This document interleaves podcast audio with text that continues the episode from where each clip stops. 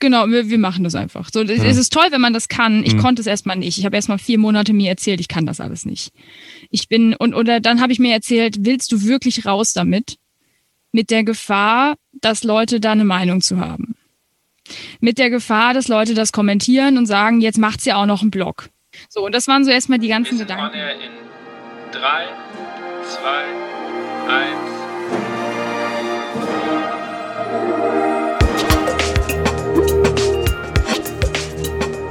Herzlich willkommen bei On Air, dem Blasmusik-Podcast. Mein Name ist Andy Schreck und ich treffe mich mit Dirigenten, Komponisten, Musikern und Visionären aus der Welt der Blasmusik. Wir sprechen über Ansichten, neue Ideen, das Leben und natürlich Musik. Hallo ihr Lieben, schön, dass ihr wieder dabei seid bei der aktuellen Folge von On Air, dem Blasmusik Podcast. Das Gespräch, das ihr heute hört, das wurde schon im Februar geführt und ich habe eine junge Dame zu Gast, eine sehr umtriebige junge Dame und es wird unter anderem über Lebenswege gehen, Glaubenssätze, wieso wir als Lehrer oder als Erwachsene aufpassen sollten, was wir jungen Menschen sagen oder als Ratschlag geben, denn da setzt sich manchmal was im Kopf fest, was vielleicht gar nicht so gemeint war. Außerdem wird es um Selbstmanagement gehen und warum vielleicht in der Musikbranche das ein oder andere noch nicht so richtig läuft. Aber bevor wir in die Folge gehen, möchte ich noch ganz kurz den Supporter vorstellen. Das ist wie immer Buffet Crampon, Europas größtem Hersteller für Blasinstrumente. Wenn ihr jetzt sagt, ihr braucht ein neues Instrument, dann sei euch der Showroom in Geretsried wärmstens ans Herz gelegt. Von der Klarinette bis hin zur Tuba findet ihr dort alles, was das Musikerherz begehrt. Und einfach da mal hinfahren, Termin ausmachen, entweder telefonisch oder per E-Mail und ihr könnt da über 300 Instrumente testen. Ich war selber schon da. Es ist total spannend, diese Einblicke mal zu bekommen, diese Auswahl und ich kann euch eins versichern, es wird mit vollem Einsatz und großartigem Fachwissen sich um euch gekümmert. Viel Spaß!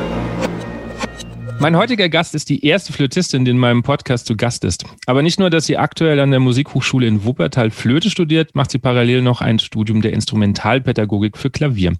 Dass sie anscheinend weiß, wie man viel in seinen Alltag unterbringt, hat sie daneben gleich zwei Podcasts, einen Blog und gibt Workshops rund um das Thema Selbstmanagement. Ich hoffe heute auch selbst einige Dinge für mich dazulernen zu können und darf Sie recht herzlich begrüßen, Saskia Worf. Hallo. Hallo. Ja, das war alles äh, korrekt.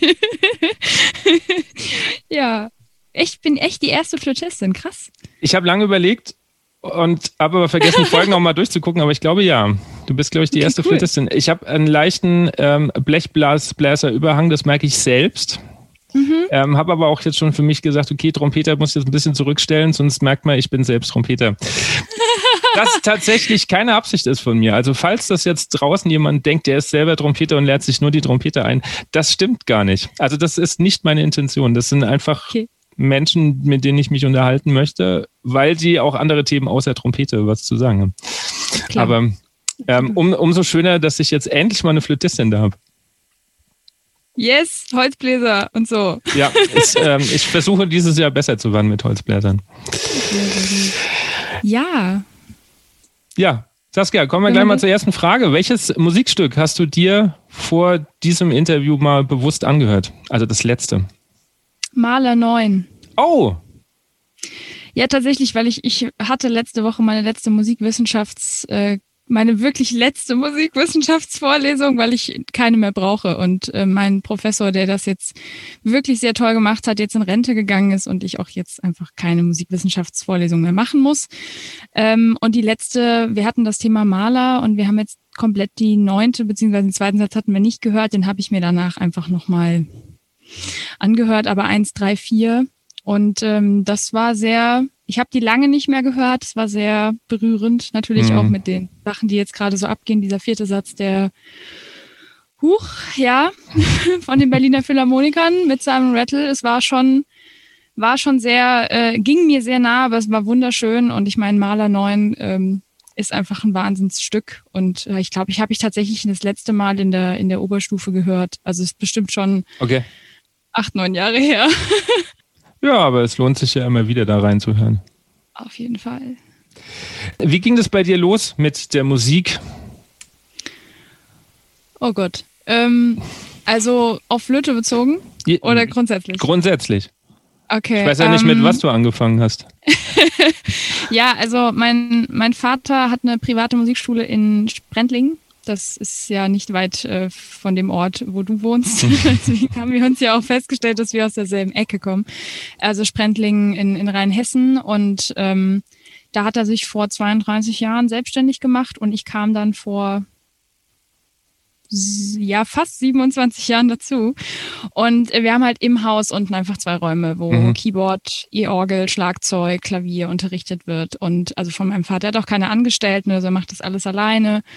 Bisschen Hilfe von meiner Mama dann irgendwann, ähm, die aber nicht ausgebildete Musikerin ist. Und äh, ich bin da halt schon rumgekrabbelt natürlich, mein Vater hat sich auch komplett um mich gekümmert. Er musste morgens damals nicht arbeiten. Der war damals noch nicht in der Realschule tätig. Das heißt, ich habe die ersten drei Jahre meines Lebens morgens mit meinem Papa zusammen verbracht und natürlich mit ganz viel Musik. Also er hatte auch schon erwachsene Schüler, die dann morgens mal kamen und äh, er erzählt auch immer, ich habe dann immer auf meiner Krabbeldecke da gesessen und habe das halt so konsumiert.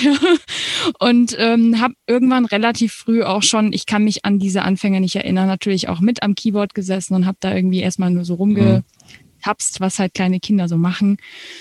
Und ähm, hatte aber dann tatsächlich so mit vier schon mehrere Gruppenunterrichte von meinem Papa, wo ich einfach mit dabei saß und einfach mitgemacht habe, immer mit Kopfhörern mhm. über Keyboard. Das heißt, ich habe halt das gespielt, was ich konnte und konnte tatsächlich Noten lesen, bevor ich Buchstaben konnte. Das hat in der Grundschule dazu geführt, dass ich dann immer beim ABC nach dem G wieder vorne angefangen habe. Vorne angefangen habe. Es, es war am Anfang schwierig für mich. A, B, C, D, E, F, G. Und dann war ich so, hä? Moment, und meine Eltern mussten mir dann damals erstmal so erklären, nee, Schatz, das ist jetzt das Alphabet. das ist nicht die Noten, die du schon gelernt hast. Ähm, das führte am Anfang, als ich unterrichtet habe, irgendwann dazu, dass ich natürlich überhaupt nicht verstehen konnte, wie man damit Probleme haben kann. Das ja? kenne ich. Also es war bei mir ähnlich. Mhm. Ich habe auch mit vier das erste äh, Instrument gelernt und ich weiß noch, dass mir Notennamen mit Bildern beigebracht wurde. Ah, krass. Also okay. weil ich Buchstaben und so, ähm, kann ich noch nicht so wirklich. Und ähm, damit schneller ging, wurde, also ich, war, ich hatte das auch irgendwann noch, diese, diese Zeile und dann war so ein C und ein Fuß-C unten drunter und so. Mhm.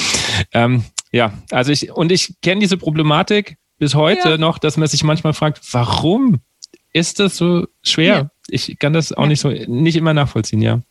Ja, absolut. Und ja, und dann kam ich irgendwann, mein Vater war damals auch schon Blasorchesterdirigent, hat er mit 21 angefangen, damals neben dem Studium schon unter anderem auch in Sprendlingen damals. Das war, kam er überhaupt dahin, weil er kommt aus Mainz eigentlich, also Urmenser, meine Mutter auch. Und ähm, sind dann nach Sprendlingen gezogen. Und ich muss jetzt überlegen, ich meine, in Hackenheim war er damals auch Dirigent. Und da gibt es Bilder von mir, wie ich tatsächlich ähm, irgendwie mit meinen drei, vier Jahren da immer um die, bei den Frühschoppen um meinen Papa rumschlawenzelt bin. Ich müsste ihn jetzt fragen, ob wir Fotos davon haben, weil er hat mir das dann immer erzählt, ich habe mich damals schon mit einem Filzstift neben die Flöten gesetzt, in den Proben, wenn er mich auch mitgenommen hatte, als ich kleiner war, oder halt bei einem Auftritt. Und ich habe dann da gesessen und habe auf meinem Filzstift rumgespielt, während ihm die Flöten halt da saßen. Da gibt's aber, ich weiß nicht, ob es bestimmt gibt's davon Fotos, aber es ist natürlich nicht wie heute, mhm. dass man irgendwie so durchs Handy swipen kann, ja. sondern das war halt irgendwie 1998. Ähm, und das erzählen sie mir aber immer. Und dann habe ich irgendwann mit vier, viereinhalb mein Vater angefangen zu nerven, ich will Flöte lernen. Und mein Vater meinte damals, nee, also du kannst jetzt schon Keyboard spielen. Ich hatte schon so ein bisschen Schlagzeug auch bei ihm und er meinte, wir haben hier genug Instrumente, es muss jetzt nicht noch ein Blasinstrument dazukommen. Also das reicht jetzt ja. Und ich habe irgendwann so lange genervt, dass er dann zu da kann ich mich noch erinnern, zu mir gesagt hat, okay, hier ist eine Cola-Flasche, ne, so eine Glasflasche, Cola-Flasche. Wenn du da einen Ton rauskriegst, kaufst du dir eine Flöte. Er ist ein sehr konsequenter Mensch. Zwei Wochen später hatte ich diesen Ton und zwei Wochen später habe ich dann eine Flöte gekriegt. Damals noch diese gebogenen. Mhm. Na, alle Flötisten, die das jetzt hören, die kennen die noch. Das war diese Jupiter, Hashtag Werbung unbezahlt. Ähm, die gibt's heute in der Form schon gar nicht mehr. Mittlerweile gibt's die auch mit Fuß und alles. Das war damals wirklich, da konnte man nur bis zum tiefen D spielen, weil alle gesagt haben, die ist noch viel zu jung. Nein, mach das nicht. Die ist noch viel zu klein. Und ich war wirklich sehr klein. Also ich bin auch immer noch sehr klein. Aber ich war halt einfach gefühlt so groß wie eine Flöte, die ausgewachsen ist, ja. Und dann hieß es immer, nein, mein Vater so, die, die will und dann soll die das jetzt machen. Mhm. Und ähm, hatte auch so meine ersten Stunden dann bei einer Flötistin aus seinem Verein, die halt auch Hobbymusikerin war. Das war natürlich am Anfang alles jetzt nicht so der Brüller. Und dann bin ich aber irgendwann zu einer Privatlehrerin gekommen, zu Isabel Bodensee. Ich weiß nicht, ob du die kennst, nee. ähm, Jazzflötistin, auch aus dem Eck. Die kommt aus Bleitersheim. Und ähm, genau, und dann ging das so seinen Lauf und bei, ja, bei Klavier habe ich natürlich, ich habe alles bei meinem Vater gelernt. Also ich habe dann irgendwann E-Orgel angefangen, als ich an die, an die Pedale rankam. Und dann war das so ein Selbstläufer. Ich habe das einfach den ganzen Tag gespielt, wenn ich zu Hause war. Es war halt so wie andere Kinder irgendwie nach Hause kommen. Und natürlich habe ich auch gespielt als Kind, ja, mit Spielsachen. Aber es war für mich selbstverständlich auch in der Grundschule, wenn ich von der Schule heimkam, ich hatte so ein paar Gruppen von meinem Papa, wo ich einfach mit dabei war und ich habe einfach den ganzen Tag Musik gemacht. Mhm. Also nicht im Sinne von, ich habe das geübt, sondern ich habe einfach da gesessen und habe Musik gemacht. Ich habe mir die Hefte geschnappt von meinem Vater, die da rumlagen und habe dann einfach das irgendwie so für mich gespielt. Und so drei Wochen später in der Gruppe sagte er mal, sag mal, äh, wie, wie, du kannst es schon? Und ich dann so, ja, das schon geübt. Meinte, das ist Band 5. Und ich so, ja und? Da war ich irgendwie sieben oder so. Ich habe mir einfach die schwereren Sachen geholt, weil ich da Bock drauf hatte. Und ähm, das war so der Anfang. Und ich kann mich tatsächlich an die richtigen Anfänge, kann ich mich nicht erinnern, aber so an so ein paar Fetzen denke ich, okay, es war immer spielerisch, es war nie unter Druck. Weil ich meine, ich kenne auch Leute, die Musiker als Eltern haben, die dann halt hm, müssen ja. den Daumen kriegen und das habe ich nie bekommen. Also es war immer so, dass mein Vater gesagt hat, so, die macht das freiwillig, ich habe sie nicht gezwungen.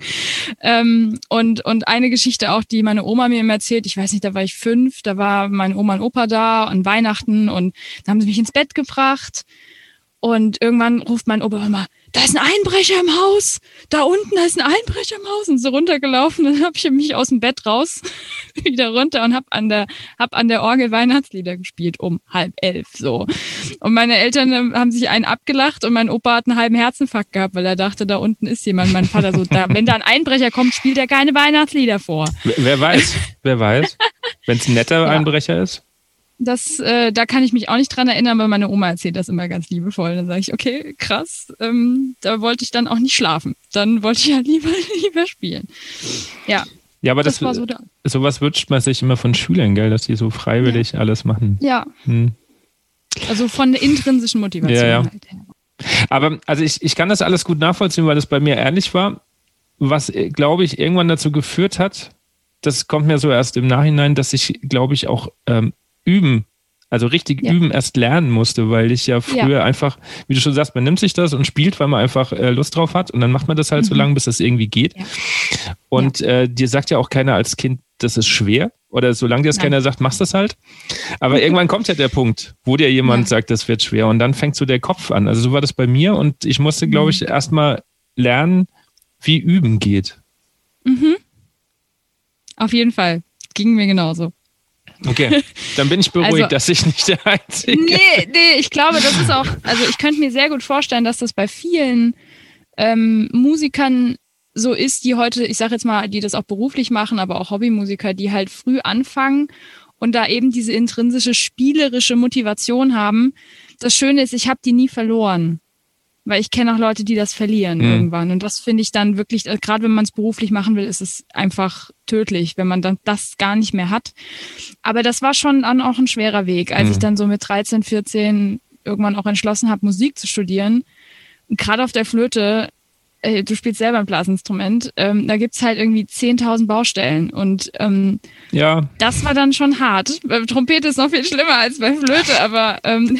Das weiß ich nicht. Ich hätte das jetzt einfach nur aus dem Bauch aus behauptet, aber ich glaube, das behauptet immer jeder von seinem Instrument. Das, ja, ich, nee, mein Freund nicht. ist auch Trompete. Also okay. der ist auch Hobby-Trompete. Ich kriege das schon auch und ich habe viele Kumpels einfach, die Trompete mhm. spielen oder die da studieren. Und ich habe schon das Gefühl, dass grundsätzlich die Blechbläser nochmal eine ganz andere Schwierigkeit mhm. mitbringen. Weil wir haben einfach, das muss man sagen, wir können motorisch halt durch unsere neuen Finger, die wir da bedienen, oder zum Teil zehn, je nach, je nach Instrument, ja. Ähm, das ist ja in Anführungsstrichen ein bisschen wie Sport feinmotorischer Sport. Ja, man sieht die ja. Finger, man kann das besser üben und bei euch passiert halt alles innen. Ja, das ist das ist, äh, stimmt schon. Das ist natürlich eine Schwierigkeit. Auch als schwer. Lehrer fände ich das immer mal wieder Ja. schwierig. absolut. Da komme ich nämlich an die Grenzen, weil wir es vorhin ja noch von Online-Unterricht hatten. Mhm. Ähm, du hast noch weniger Zugriff darauf. Und wenn du dann noch einen Ja. Schüler hast, wo die, wo vielleicht, die hatte ich jetzt ähm, vor ein paar Monaten, da ging's Bild nicht. Und Ah. der äh, hat erst seit ein paar Wochen gespielt und äh, wir haben das natürlich versucht trotzdem zu machen, damit er halt dran bleibt. Mhm. Und aber du hörst was und du denkst dir, okay, ich würde es jetzt gerne sehen, weil ich habe mehrere Möglichkeiten im Kopf, was es sein könnte, aber ich Ja. kann es einfach nicht, nicht nachvollziehen. Also ja, da ist natürlich ein Blechblasinstrument vielleicht doch schwieriger. Wobei ich auch dazu sagen muss, ich habe ähm, vor ein paar Jahren so eine, so eine nochmal eine Bläserklassen-Auffrischungskurs gemacht Mhm. und wir sollten alle Instrumente spielen und bei der Flöte das ist so mein Endgegner. Das muss ich ganz deutlich sagen. Ich habe da, ich brauche da echt lang, bis da irgendein Ton. Ich verstehe es auch nicht. Also alles andere super, aber Flöte ist einfach Flöte ist der Bowser der Bläserklasse sozusagen. Richtig. Von Mario. genau. So ähnlich ist das bei mir.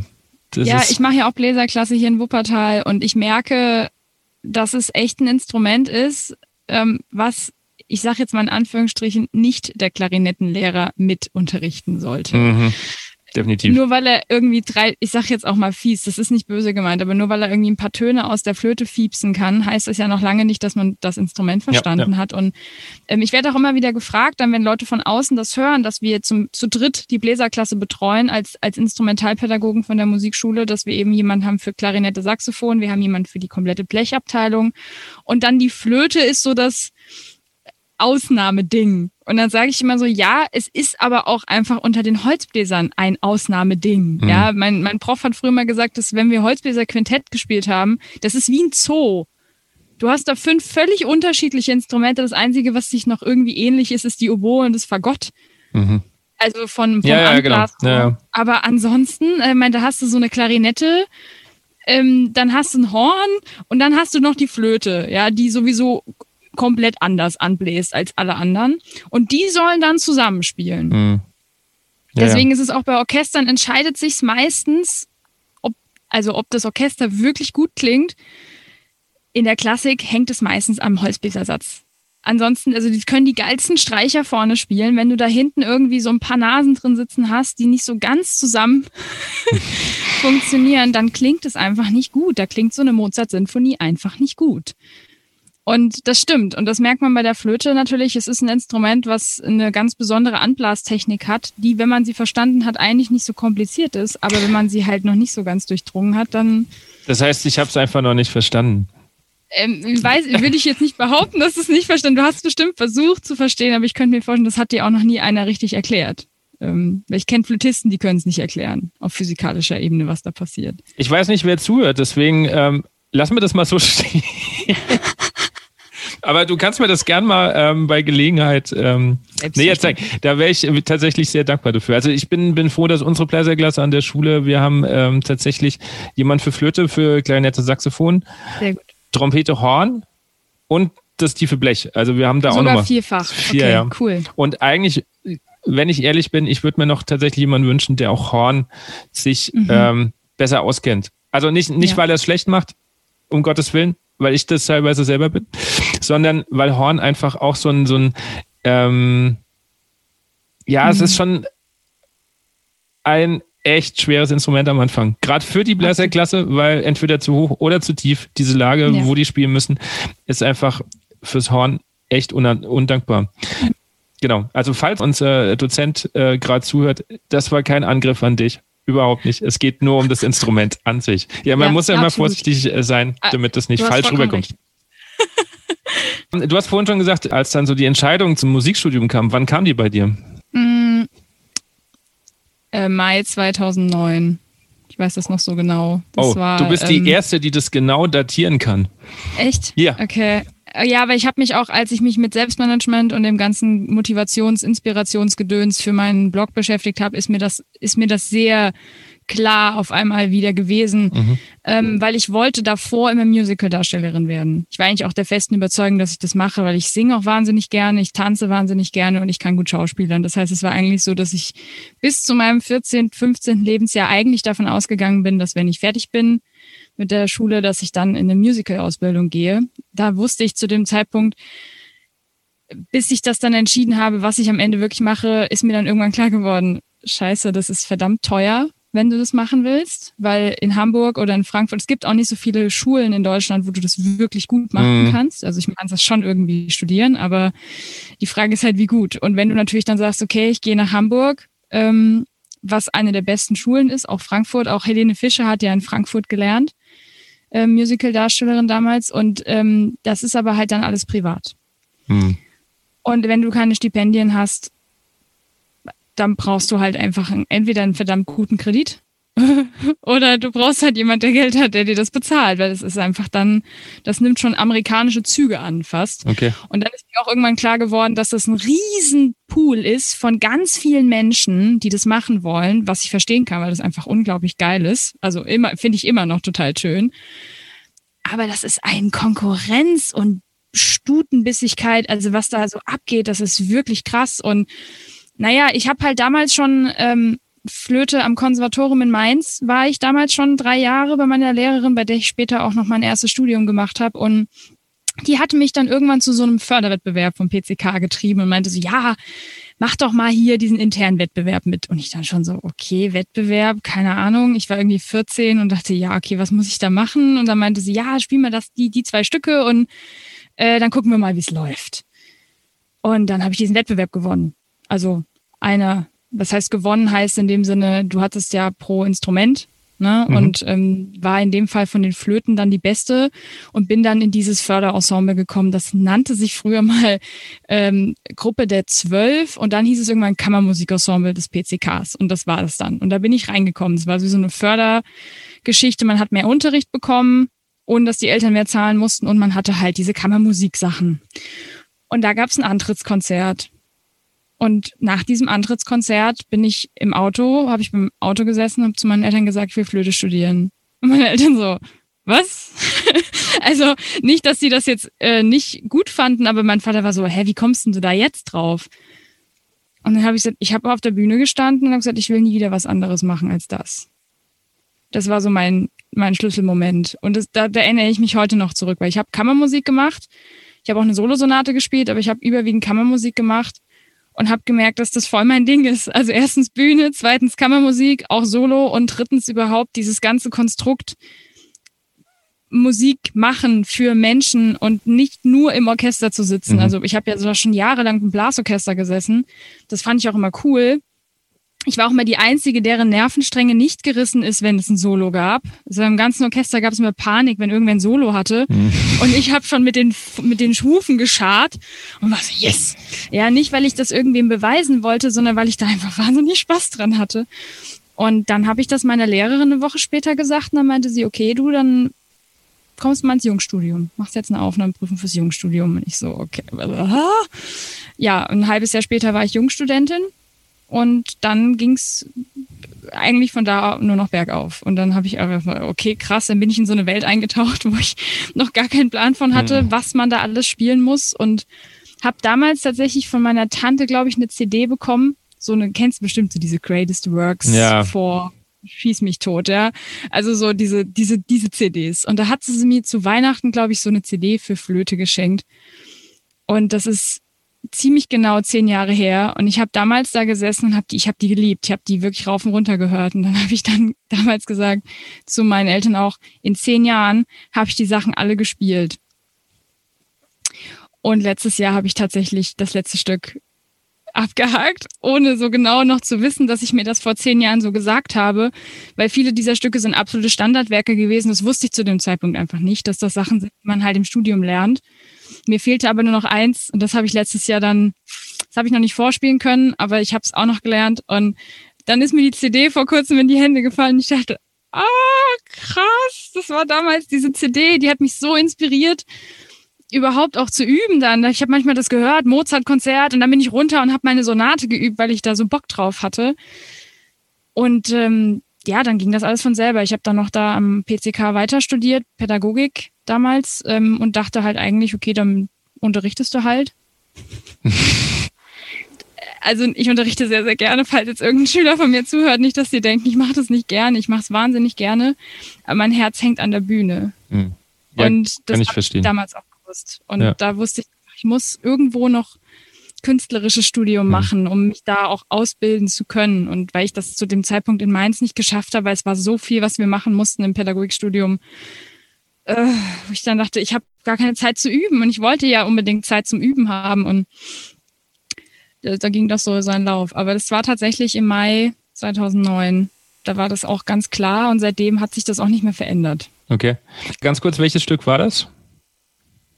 Was ähm, du letztes Jahr dann abgehakt hast? Iber-Konzert, Flöten-Iber-Konzert. Das ist so, das ist, äh, wir haben so vier sehr berühmte moderne Konzerte aus dem 20. Jahrhundert und das Iber-Konzert hat mir noch gefehlt. Das habe ich halt immer mal so geübt, aber ich habe es halt nie wirklich gelernt, mhm. so dass ich sagen kann, ich könnte es jetzt spielen. Mhm. Ähm, wann ich das spielen werde, weiß ich noch nicht. Ähm, ich werde es auf jeden Fall nicht in meinem Masterabschluss spielen. Dafür ist es zu lang und das will ich auch nicht im Masterabschluss spielen. Aber es war das letzte, es war auch das Schwierigste tatsächlich, was ich die ganze Zeit so vor mir hergeschoben habe. Okay. Da war auch Quanz drauf und Telemann und Debussy und also auch so mhm. wirklich schöne, nicht so schwere Werke, aber das Iber-Konzert ist, ist, ist schon, ist so ein Masterstück halt, musste halt im Masterstudio machen. Okay. Ich finde es gerade spannend, dass du gesagt hast, äh, das ging in Mainz nicht, weil so viel zu tun war und du keine Zeit mhm. hattest zum Üben. Das führt mich direkt zu deinem Blog. Das war eine geschickte Überleitung. Geil. Äh, wann kam das für dich, dass du gesagt hast, okay, Selbstmanagement muss ich ja nicht nur für mich betreiben, sondern ich möchte es auch nach außen tragen und einen Blog machen? Ja, das war ein langer, lang, sehr langer Zeitraum. Ich habe in Wuppertal angefangen 2015 an der Hochschule Köln, Standort Wuppertal ist das, und ähm, habe da auch erstmal ganz in Ruhe studiert. Einfach, ich habe das erstmal sehr genossen, so ein, zwei Jahre einfach nur mein Ding machen zu können. Und ich bin aber schon immer sehr ehrenamtlich, was was so Studierendenvertretung angeht, war ich schon immer da sehr engagiert, auch schon in Mainz. Und das habe ich dann einfach weitergemacht und dann sind mir irgendwann innerhalb des Studiengangs, so 2016, 2017, sind mir so Sachen aufgefallen, wo ich schon gedacht habe, Alter, wenn ihr so rausgeht, wenn ihr euch so verhaltet und rausgeht, dann ihr, ihr ruft euch einfach niemand mehr an. Und ich hatte diesen Moment nicht einmal, sondern ich hatte diesen Moment gute hundertmal mit verschiedensten Leuten, die ich zum Teil sehr mag, also sogar Freunde von mir, wo ich gedacht habe, ey, das könnt ihr nicht bringen. Das ist super unprofessionell. Und irgendwann ist mir dann klar geworden, es liegt ja nicht daran, dass die Leute mit Absicht unprofessionell sind, sondern liegt ja meistens daran, dass die Leute es entweder nicht besser wissen oder einfach nicht wissen, wie sie das so hinbekommen, dass es nicht mehr passiert. Und da wir da meistens von so Zeitmanagement-Dingen sprechen, wie Abgaben, ähm, Deadlines äh, irgendwie einzuhalten wirklich und dann ähm, Pünktlichkeit, Proben, Doppelplanung und solche Geschichten, Doppelbuchung hatte ich ständig, dass ich mit Leuten Kammermusik ausgemacht hatte und plötzlich kriegst du eine SMS fünf Minuten vor der Probe. Hm. Ja, äh, übrigens, äh, ich habe doch noch Nebenfach. Ich habe das ganz vergessen. Und das hat mich so wahnsinnig gemacht damals, weil ich war halt damals schon so dermaßen gut organisiert. Mir ist sowas nie passiert. Ich habe mich einmal verspätet bei meiner Lehrerin in Mainz und nie wieder. Die hat mich so zusammengefaltet, da war ich 17 oder so, das ist mir nie wieder passiert, dass ich da zu spät gekommen bin. Und dann habe ich gedacht, das kann doch nicht wahr sein, dass das so schwer ist. Und dann bin ich nach meiner Aufnahmeprüfung Klavier da habe ich halt auch sehr, da hatte ich ein krasses Zeitmanagement, weil ich einfach am Tag so viel üben musste, um meine Flötenstudium und gleichzeitig die Aufnahmeprüfung mhm. vorzubereiten. Und dann haben mich ständig Leute gefragt, sag mal, wie machst denn du das? Und dann habe ich da immer gesessen und gesagt, ich verstehe die Frage nicht. Also ich habe das nicht gesagt, aber ich mhm. habe da gesessen und gesagt, ich verstehe die Frage nicht. Und dann habe ich gesagt, naja, ich organisiere mich halt gut. Und dann sind mir immer mehr Lampen an den Kopf angegangen und ich dachte irgendwann so, okay, das ist scheinbar nicht so selbstverständlich, was du da machst, sondern es ist eher etwas, was viele Leute nicht gut können, was sie vielleicht im Ansatz können, aber nicht wirklich durchziehen. Und dann bin ich zu meinem damaligen Professor, der jetzt in Rente gegangen ist, ist unser Rektor auch gewesen und habe gesagt, das geht so nicht. dass hier diese Leute so dermaßen verpeilt sind. Sie kriegen für alles Unterricht, für Pädagogik, für Nebenfächer, für Theorie, für Hauptfach, aber nicht dafür, wie man sich selber organisiert. Und wir wissen unter den Musikern, jeder, der jetzt zuhört, weiß das, die festen Stellen werden nicht mehr, sondern hm. es wird eher weniger. Ja. Das heißt, wir werden tendenziell mehr Selbstständige sein. Und wenn man sich selbstständig machen möchte, dann braucht man ein gutes Selbstmanagement. Punkt. Da braucht man auch nicht rumzujammern und zu sagen, ja, aber ich habe da keine Lust drauf. Dann lass es. Dann ja. mach was anderes. Dann aber da, da, das, da wollte ich jetzt gerade einhaken. Selbstmanagement fängt ja auch eigentlich erstmal mit der Erkenntnis an, dass ich es brauche. Also weil ich habe ja. auch ganz viele äh, kennengelernt im Studium. Da hatte ich immer das Gefühl, denen ist das halt egal dass die halt mir genau. gerade eine SMS schreiben und sagen, ja, sorry, ich äh, kann überhaupt nicht zu der Probe, weil ja. pf, äh, am besten noch, oh, sorry, ich habe gerade erst ähm, ausgeschlafen. Ich war gestern doch noch feiern. Hatte ich auch schon. Also äh, ja, kenne ich auch. Ja. Aber da, da hilft ja die beste Methode nichts, wenn ich mir nicht ja. erstmal bewusst bin, dass äh, das, was ich gerade an den Tag lege, scheiße ist. Ja, korrekt.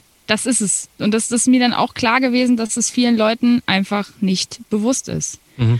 Und dann habe ich gesagt, wie schaffen wir das, dass es den Menschen bewusst wird, den Studierenden, dass es wichtig ist. Das bedeutet nicht, dass jeder so durchorganisiert sein muss jetzt mhm. wie ich. Das ist es überhaupt nicht, sondern es geht nur darum, dass die Leute das mal auf die bewusste Ebene holen und sich ein paar Fragen stellen und überlegen, möchte ich so unorganisiert sein? In dem Fall, ne, möchte ich, dass das so ist? Möchte ich, dass Leute mich vielleicht nicht mehr anrufen? Möchte ich, dass wenn ich eine Mucke verpasse oder wenn ich irgendwie eine Probe verpasse, dass mir unter Umständen im Jahr mehrere tausend Euro durch die Lappen gehen, weil derjenige dich vielleicht noch dreimal angerufen hätte, aber das dann nicht mehr tun wird? Will ich das? Oder will ich das nicht? Und wenn ich das nicht will, muss ich mir natürlich überlegen, wie komme ich dahin, dass ich das, dass mir das nicht mehr passiert. Mhm. Und ähm, dann hat mein Dozent damals einfach gesagt, ja, Frau Wolf, dann machen Sie doch diesen Kurs. Und ich so, was? Weil ich wollte halt, dass er irgendwie jemanden organisiert, der das macht. Ich so, machen Sie doch einen Managementkurs, irgendwie so Selbstmanagement halt. Wird es doch irgendwen geben, der das kann. Und ich war, was war, wie alt war ich da? 22, 23? Und dann sagt er zu mir, machen Sie doch den Kurs. Und ich so, was? Ich soll einen Workshop geben. Und dann sagt er, ich kenne keine Studentin in den ganzen Jahrzehnten, die ich hier kennengelernt habe, die so durchorganisiert ist wie Sie. Also machen Sie das. So, und dann habe ich einen Workshop designt und organisiert und geguckt, wie, wie, was, was weiß ich eigentlich? Und da mhm. habe ich erstmal gebrainstormt, dann ist mir auf einmal aufgefallen, wie unfassbar viel Wissen in meinem Kopf ist. Natürlich auch durch meine eigene Entwicklung, die ich durch Bücher, durch Videos, durch Webinare, durch weiß der Geier. Und das habe ich mal zusammengetragen und dann habe ich diesen Kurs gegeben. Und in dem Jahr hatte ich irgendwann die Idee, es wäre irgendwie schade, wenn du das jetzt nur an der Hochschule Köln, Standort Wuppertal, wenn da halt ein paar Studierende davon profitieren und sonst niemand. Und dann kam diese Idee mit dem Blog. Und dann dachte ich, naja, eigentlich einen Blog starten, das kann ja nicht so schwer sein. Dann erstmal ganz viele Stimmen in meinem Kopf, die mir gesagt haben, ich bin zu dumm dafür, du kannst es nicht hm. und schreiben kannst du sowieso nicht, ne? Also das, äh, hm. Ja, ja. Kennen wir alle, ne? Ich glaube, die Stimme hat jeder, ja. Oder viele, viele. Äh, manchmal ja. wundere ich mich, ob es mal, also ich hätte gern die Einstellung von manchen, denen das so ja. nach außen hin, ich weiß ja nie, was innen passiert, aber nach außen hin so einfach. Ich wollte so. gerade sagen. Na, machen wir halt einfach mal. Genau, wir, wir machen das einfach. So, ja. es ist toll, wenn man das kann. Ich mhm. konnte es erstmal nicht. Ich habe erstmal vier Monate mir erzählt, ich kann das alles nicht. Ich bin, und oder dann habe ich mir erzählt, willst du wirklich raus damit? Mit der Gefahr, dass Leute da eine Meinung zu haben. Mit der Gefahr, dass Leute das kommentieren und sagen, jetzt macht's ja auch noch einen Blog. Mhm. So, und das waren so erstmal die ganzen Gedanken. Und ähm, ich habe dann relativ schon länger bei Laura Marlina Seiler, ähm, das ist so meine absolute Mentorin, was das angeht, obwohl ich sie noch nie persönlich getroffen habe, aber ich habe ihre Bücher gelesen und ich habe dann einfach einen Online-Kurs von ihr in dem Jahr gemacht gehabt. Und der ging dann gerade los im September 2019, habe ich ihn angefangen und dann habe ich einfach nach dem ersten Modul gesagt, scheiß drauf du machst es jetzt. Und dann habe ich mir rausgesucht, WordPress, auch hier Hashtag Werbung unbezahlt, I wish, ja, die würde ich sofort unterstützen, die machen echt einen tollen Job. Ähm, habe mir das rausgesucht, wie das geht ähm, und habe in der Nacht meinen ersten Blogartikel geschrieben und habe in der Nacht diesen Blog hochgeschossen. Und habe gesagt, schlimmer als es keinen interessiert, kann ja nicht passieren. Und dann habe ich mir auch damals schon aufgeschrieben, wenn es nur eine Person Wenn es nur einer Person hilft, die ich sonst nicht erreicht hätte, dann hat es sich ja schon gelohnt mit dem, was dann passierte, habe ich nicht gerechnet. Ich habe auch nicht damit gerechnet, dass ich in dem Jahr dann mit Manuel Hidecke zusammen einen Podcast anfange, was auch immer so ein Traum war, einen Podcast zu machen. Ich hätte auch nicht damit gerechnet, dass ich drei Monate später selber noch einen starte und dass ich jetzt ein E-Book schreibe und all solche Dinge. Das hätte ich mir einfach vor drei Jahren, hätte mir das gesagt, hätte ich nicht ausgelacht. Ich, ich in, in, in Schreiben? Also ich, ich wusste, dass ich das gut kann innerlich, weil ich konnte es in der Schule schon gut, aber ich habe es mir halt nicht erlaubt. Mhm das, ich bin ja Musikerin, wieso soll ich jetzt was schreiben? Wie, wie hast du geschafft, deine Stimme dann ähm, zu beruhigen?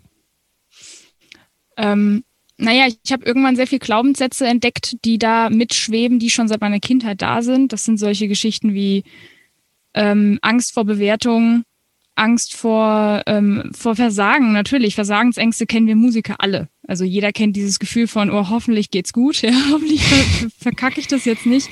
Ähm, aber der Knaller ist ja, wenn man seinen Fokus auch noch auf diese negativen Glaubenssätze richtet, dann passieren auch nur negative Dinge. Das stimmt. Also dann verkackt ja. man es auch. Oder wenn ich Angst vor Bewertung habe, dann horche ich natürlich sofort auf, wenn ich sehe, dass jemand was, ich sag mal, kritisches schreibt. Das muss ja noch überhaupt nicht bedeuten, dass das was Negatives ist. Im Gegenteil. Mhm. Das muss ich auch erstmal umwandeln, weil Kritik im Musikkontext war für mich immer nie ein Problem. Aber wenn man plötzlich da seine Seele ausschüttet auf ja, Blogartikeln, ja dann hat man natürlich so die Sorge, okay, was ist, wenn das irgendwer scheiße findet und mir dann dann ekelhaften Kommentar drunter setzt, verletzt mich das dann. Ja, es ist vor allen Dingen länger greifbar auch. Also weißt du, wenn du ja. spielst, dann kriegst du eine direkte, äh, direktes Feedback. Genau. Ja. Wenn es jetzt nicht zufälligerweise aufgenommen worden ist, aber dann ist es halt weg ja. irgendwie. Und da ja. kann jetzt einer in fünf Jahren kommen und sagen, hier, der erste Blogartikel. Also Saskia, was hast Wie du da gemacht? Mit dem bist du gestartet, das ist ja überhaupt überhaupt nicht tragbar. Ja, ja, das stimmt. Und dann habe ich halt irgendwann für mich ähm, durch das Auflösen dieser Glaubenssätze, was ich alles über, über wie gesagt, Online-Kurse von Laura Seiler gemacht habe, auch mit, mit den Tools, die ich da gelernt habe, das aufzulösen. Ich meditiere seitdem täglich. Da sind mir unfassbar viele Sachen untergekommen, wo ich immer dachte, ach du Herrje, wo kommt das denn her? Ähm, von irgendwie Grundschule, wo mir irgendwann dieser Glaubenssatz, ich mir selber eingepflanzt habe, ich darf keine Fehler machen weil es da eine Geschichte gab mit einer Lehrerin. Ja, aber ich muss ganz kurz einhaken. Ich hatte vor ein paar Wochen äh, ein Gespräch mit einer Mentaltrainerin. Ich weiß nicht, ob mhm. du es zufällig gehört hast. Ich habe noch nicht gesehen. Ich hab, äh, und ja. da hatte ich die Frage nämlich auch gestellt, kann man sich mhm. Glaubenssätze selbst einpflanzen? Und sie meinte, wahrscheinlich nicht. Also es wird wahrscheinlich doch woanders daherkommen. Weil ich mir auch dachte, es ist äh, ein paar Sachen bin ich vielleicht selber, ich nenne es mal schuld.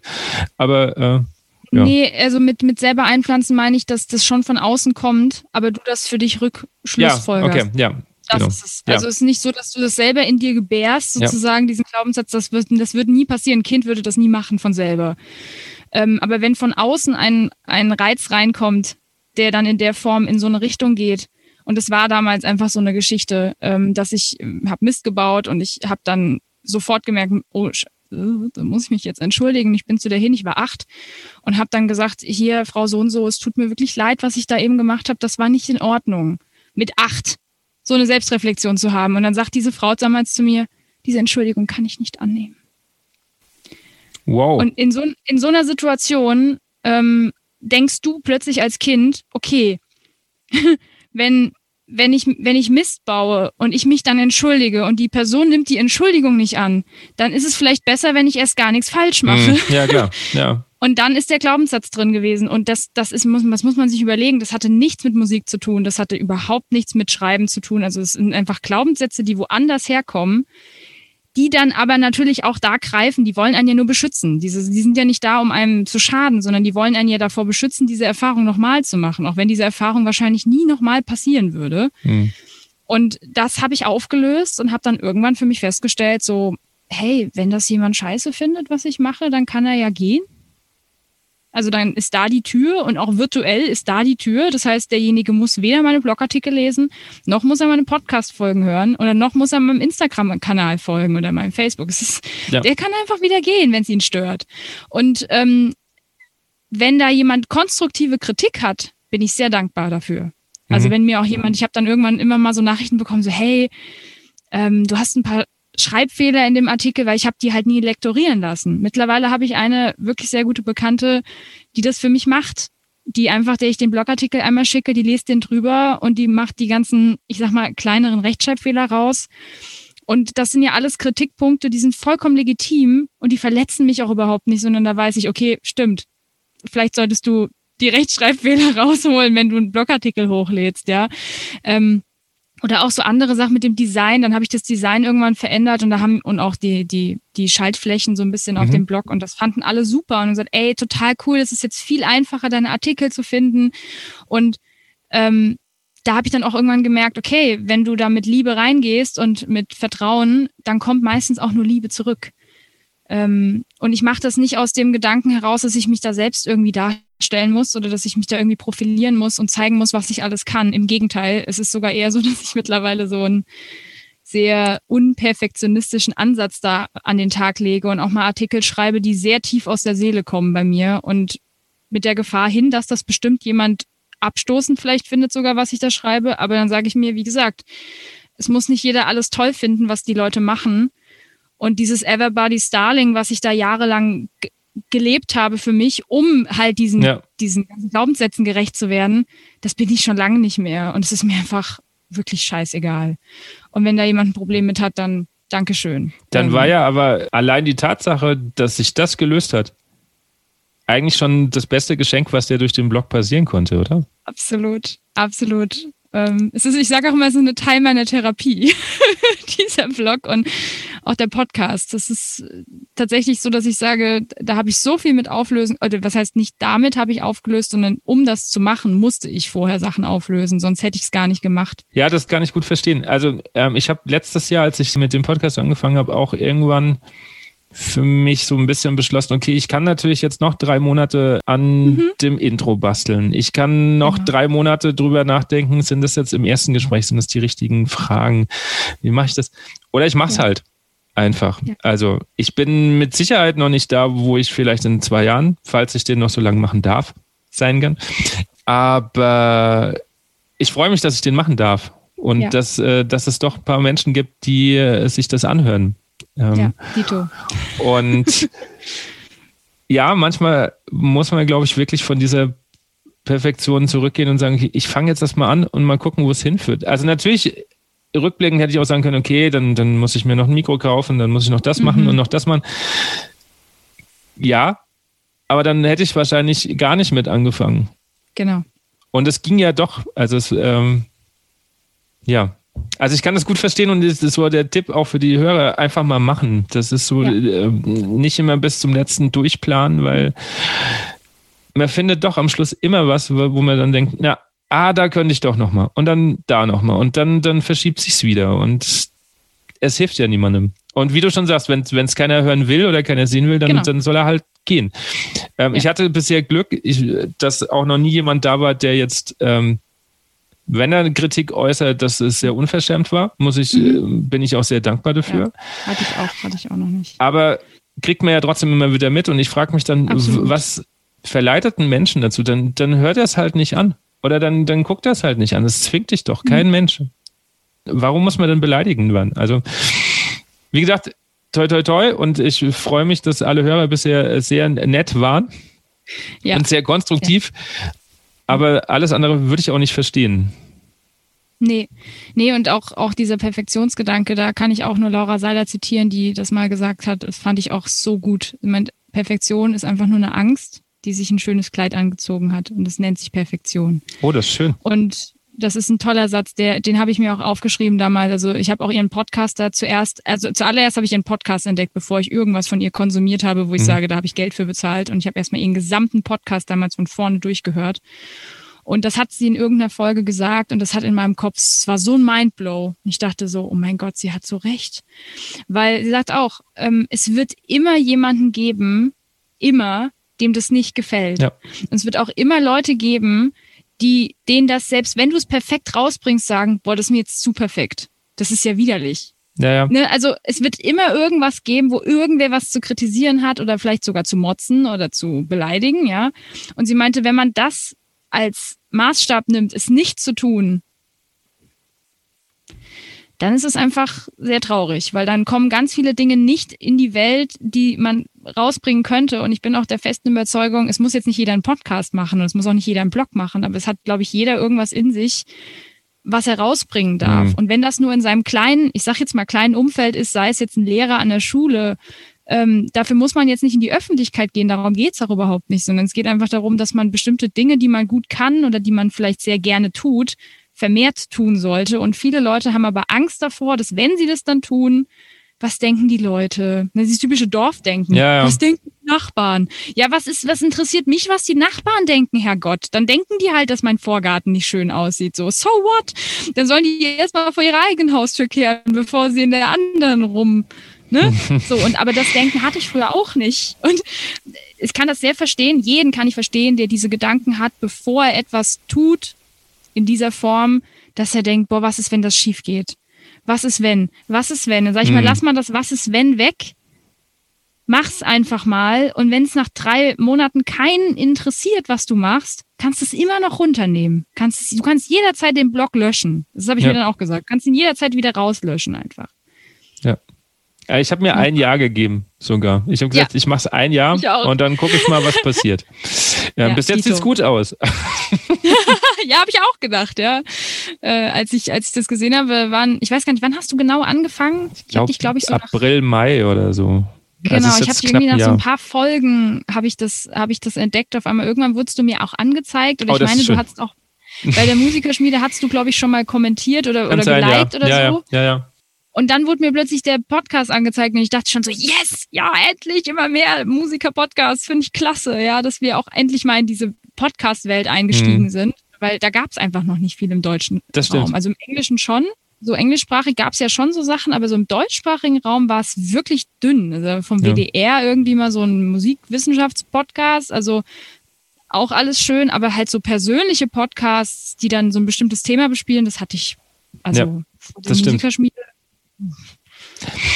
Kenne ich auch bis jetzt immer noch nicht so viele, wenn, ich, wenn ich nee. ehrlich bin. Und ich weiß aber auch, weil wir gerade noch dabei waren von Mach's nicht, ich hatte vorher mit ein paar Menschen drüber gesprochen, dass ich diese Idee mhm. hatte, so ungefähr so ein mhm. halbes Jahr vorher. Und jetzt, ja, Podcast, pff, nee. Ja. Ja, Warum ja. denn? Das ist, und dann ist, ja, aber es, das doch, kommt doch gerade so und niemand spricht mhm. gerade äh, in meinem Fall dann über, über Blasmusik und Blasmusik, das ist doch eigentlich ja. mega großes Feld. Das muss ja, das kann ja alles sein. Es geht ja eigentlich um Bläsermusik, wäre ja, glaube ich, eher der richtigere Begriff. Mhm. Und ja, nee, weiß nicht, aber lustigerweise sind das jetzt die, die meistens mir jetzt äh, Feedback, ey, coole Folge. Ja. Ähm, ja. Und so und so. Und dann denke ich mir, ja, aber vor einem, vor einem, jetzt eineinhalb Jahren habt ihr noch gesagt, das, das, das ist Quatsch. Ja, hatte ich auch. Ich hatte auch Leute, die, die haben jetzt mir nicht davon abgeraten, aber sie haben sich so ein bisschen belustigt. Hm. Also ich habe ganz oft den Satz gehört, willst du jetzt YouTuber werden? Ja, ja, ja, den Satz nicht, aber ich kann die Attitüde dahinter äh, mir genau. vorstellen. Genau. genau, dieses, ja, willst du jetzt, willst jetzt, in, in, willst jetzt Influencer werden? Ne? Sowas kam ja. ganz oft und dann habe ich immer gesagt, ja. nein. ich will, also ich will gar nichts in der Form. Also ich, ich ja. habe natürlich YouTube konsumiert schon zu dem Zeitpunkt und ich finde cool, was da manche Leute machen, aber ich sagte, nein, das, darum geht's doch überhaupt nicht. Und das war aber halt oft so dieses, da ist dann direkt der Neid auch da, dass da jemand was kann oder jemand eine Idee hatte, die er vielleicht selber nicht hatte mhm. und er aber dann im Inneren denkt, boah, ist eigentlich voll die geile Idee.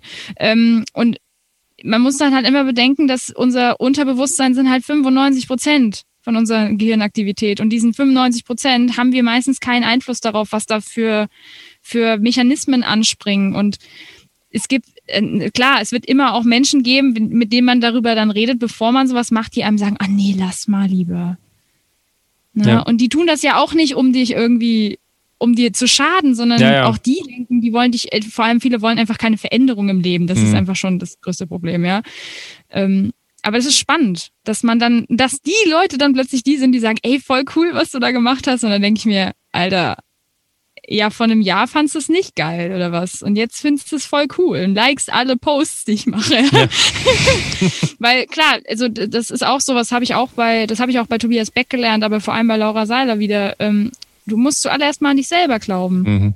bevor du äh, der Meinung bist, dass andere an dich glauben sollten. Ja, das stimmt. Und wenn du nicht an dich selber glaubst, dann kannst du es auch lassen. Ja. Ja, man strahlt halt dann auch aus. Und dann, dann glaubt ja halt keiner irgendwie. Genau. Also du merkst halt sofort irgendwie, also warum steht da jemand oder, oder spricht da jemand? Ja. Will er das, weil, weil er irgendwie das selber gut findet? Mhm. Oder klingt das so komisch, weil er irgendwie die ganze Zeit auch nicht weiß, was so. Ne, ja. ja. Aber um nochmal ein bisschen auf, auf dein Thema Selbstmanagement zurückzukommen, warst du schon immer organisiert? Also auch in der in, Schule schon so ja, richtig. Okay. Ich war immer so die, die diese Hausaufgabenhefte habe ich geliebt. Das habe ich schon geliebt. Und dann haben mir die aber irgendwann nicht mehr gereicht, weil das war ja nur ein Hausaufgabenheft. Da konntest du ja nur deine Hausaufgaben mhm. eintragen. Ne?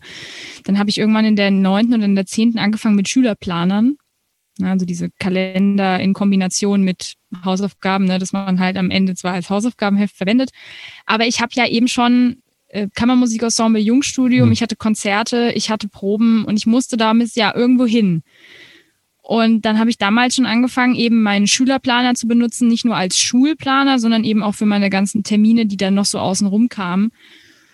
Und ähm, das meiste davon habe ich unbewusst gemacht. Also ich habe das nicht bewusst irgendwo gelernt, sondern ich habe das einfach gemacht und ich konnte das anscheinend einfach gut. Mhm. Und ich habe auch in der Schule schon Leute gehabt, die zu mir gesagt haben, Saskia, wie machst du das?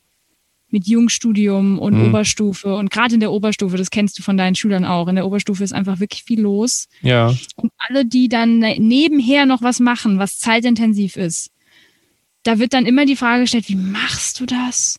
Wie schaffst du das alles? Und dann habe ich immer auch da schon gesessen und naja, macht mir halt Spaß, das Jungstudium, sonst würde ich es ja nicht machen. Und, und ähm, dann nehme ich das in Kauf, dass ich manchmal nur vier Stunden geschlafen ja. habe. Aber, aber das ist, glaube ich, einer der wichtigsten Punkte.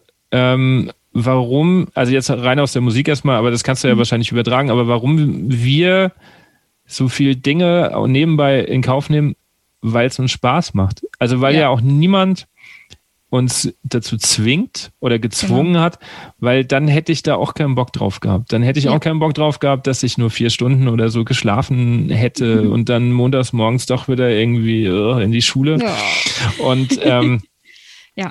Und das ist, glaube ich, was viele vergessen, auch mhm. viele Eltern, habe ich so das Gefühl, die ja. grundsätzlich ja nichts Böses wollen. Mhm aber nicht drauf achten. Und ich bin gespannt, ob mir das irgendwann gelingt, wenn meine Tochter oder falls da noch mehr Kinder kommen, dann so weit sind, ja. dass ich, ähm, dass ich auch darauf achte, bis zu welchem Punkt geht es und wollen mhm. die das wirklich noch? Natürlich gibt es Phasen, da muss man vielleicht mal ja. sanft schubsen als Eltern. Ja, auf jeden Fall. Aber irgendwo ist halt, halt auch die Grenze.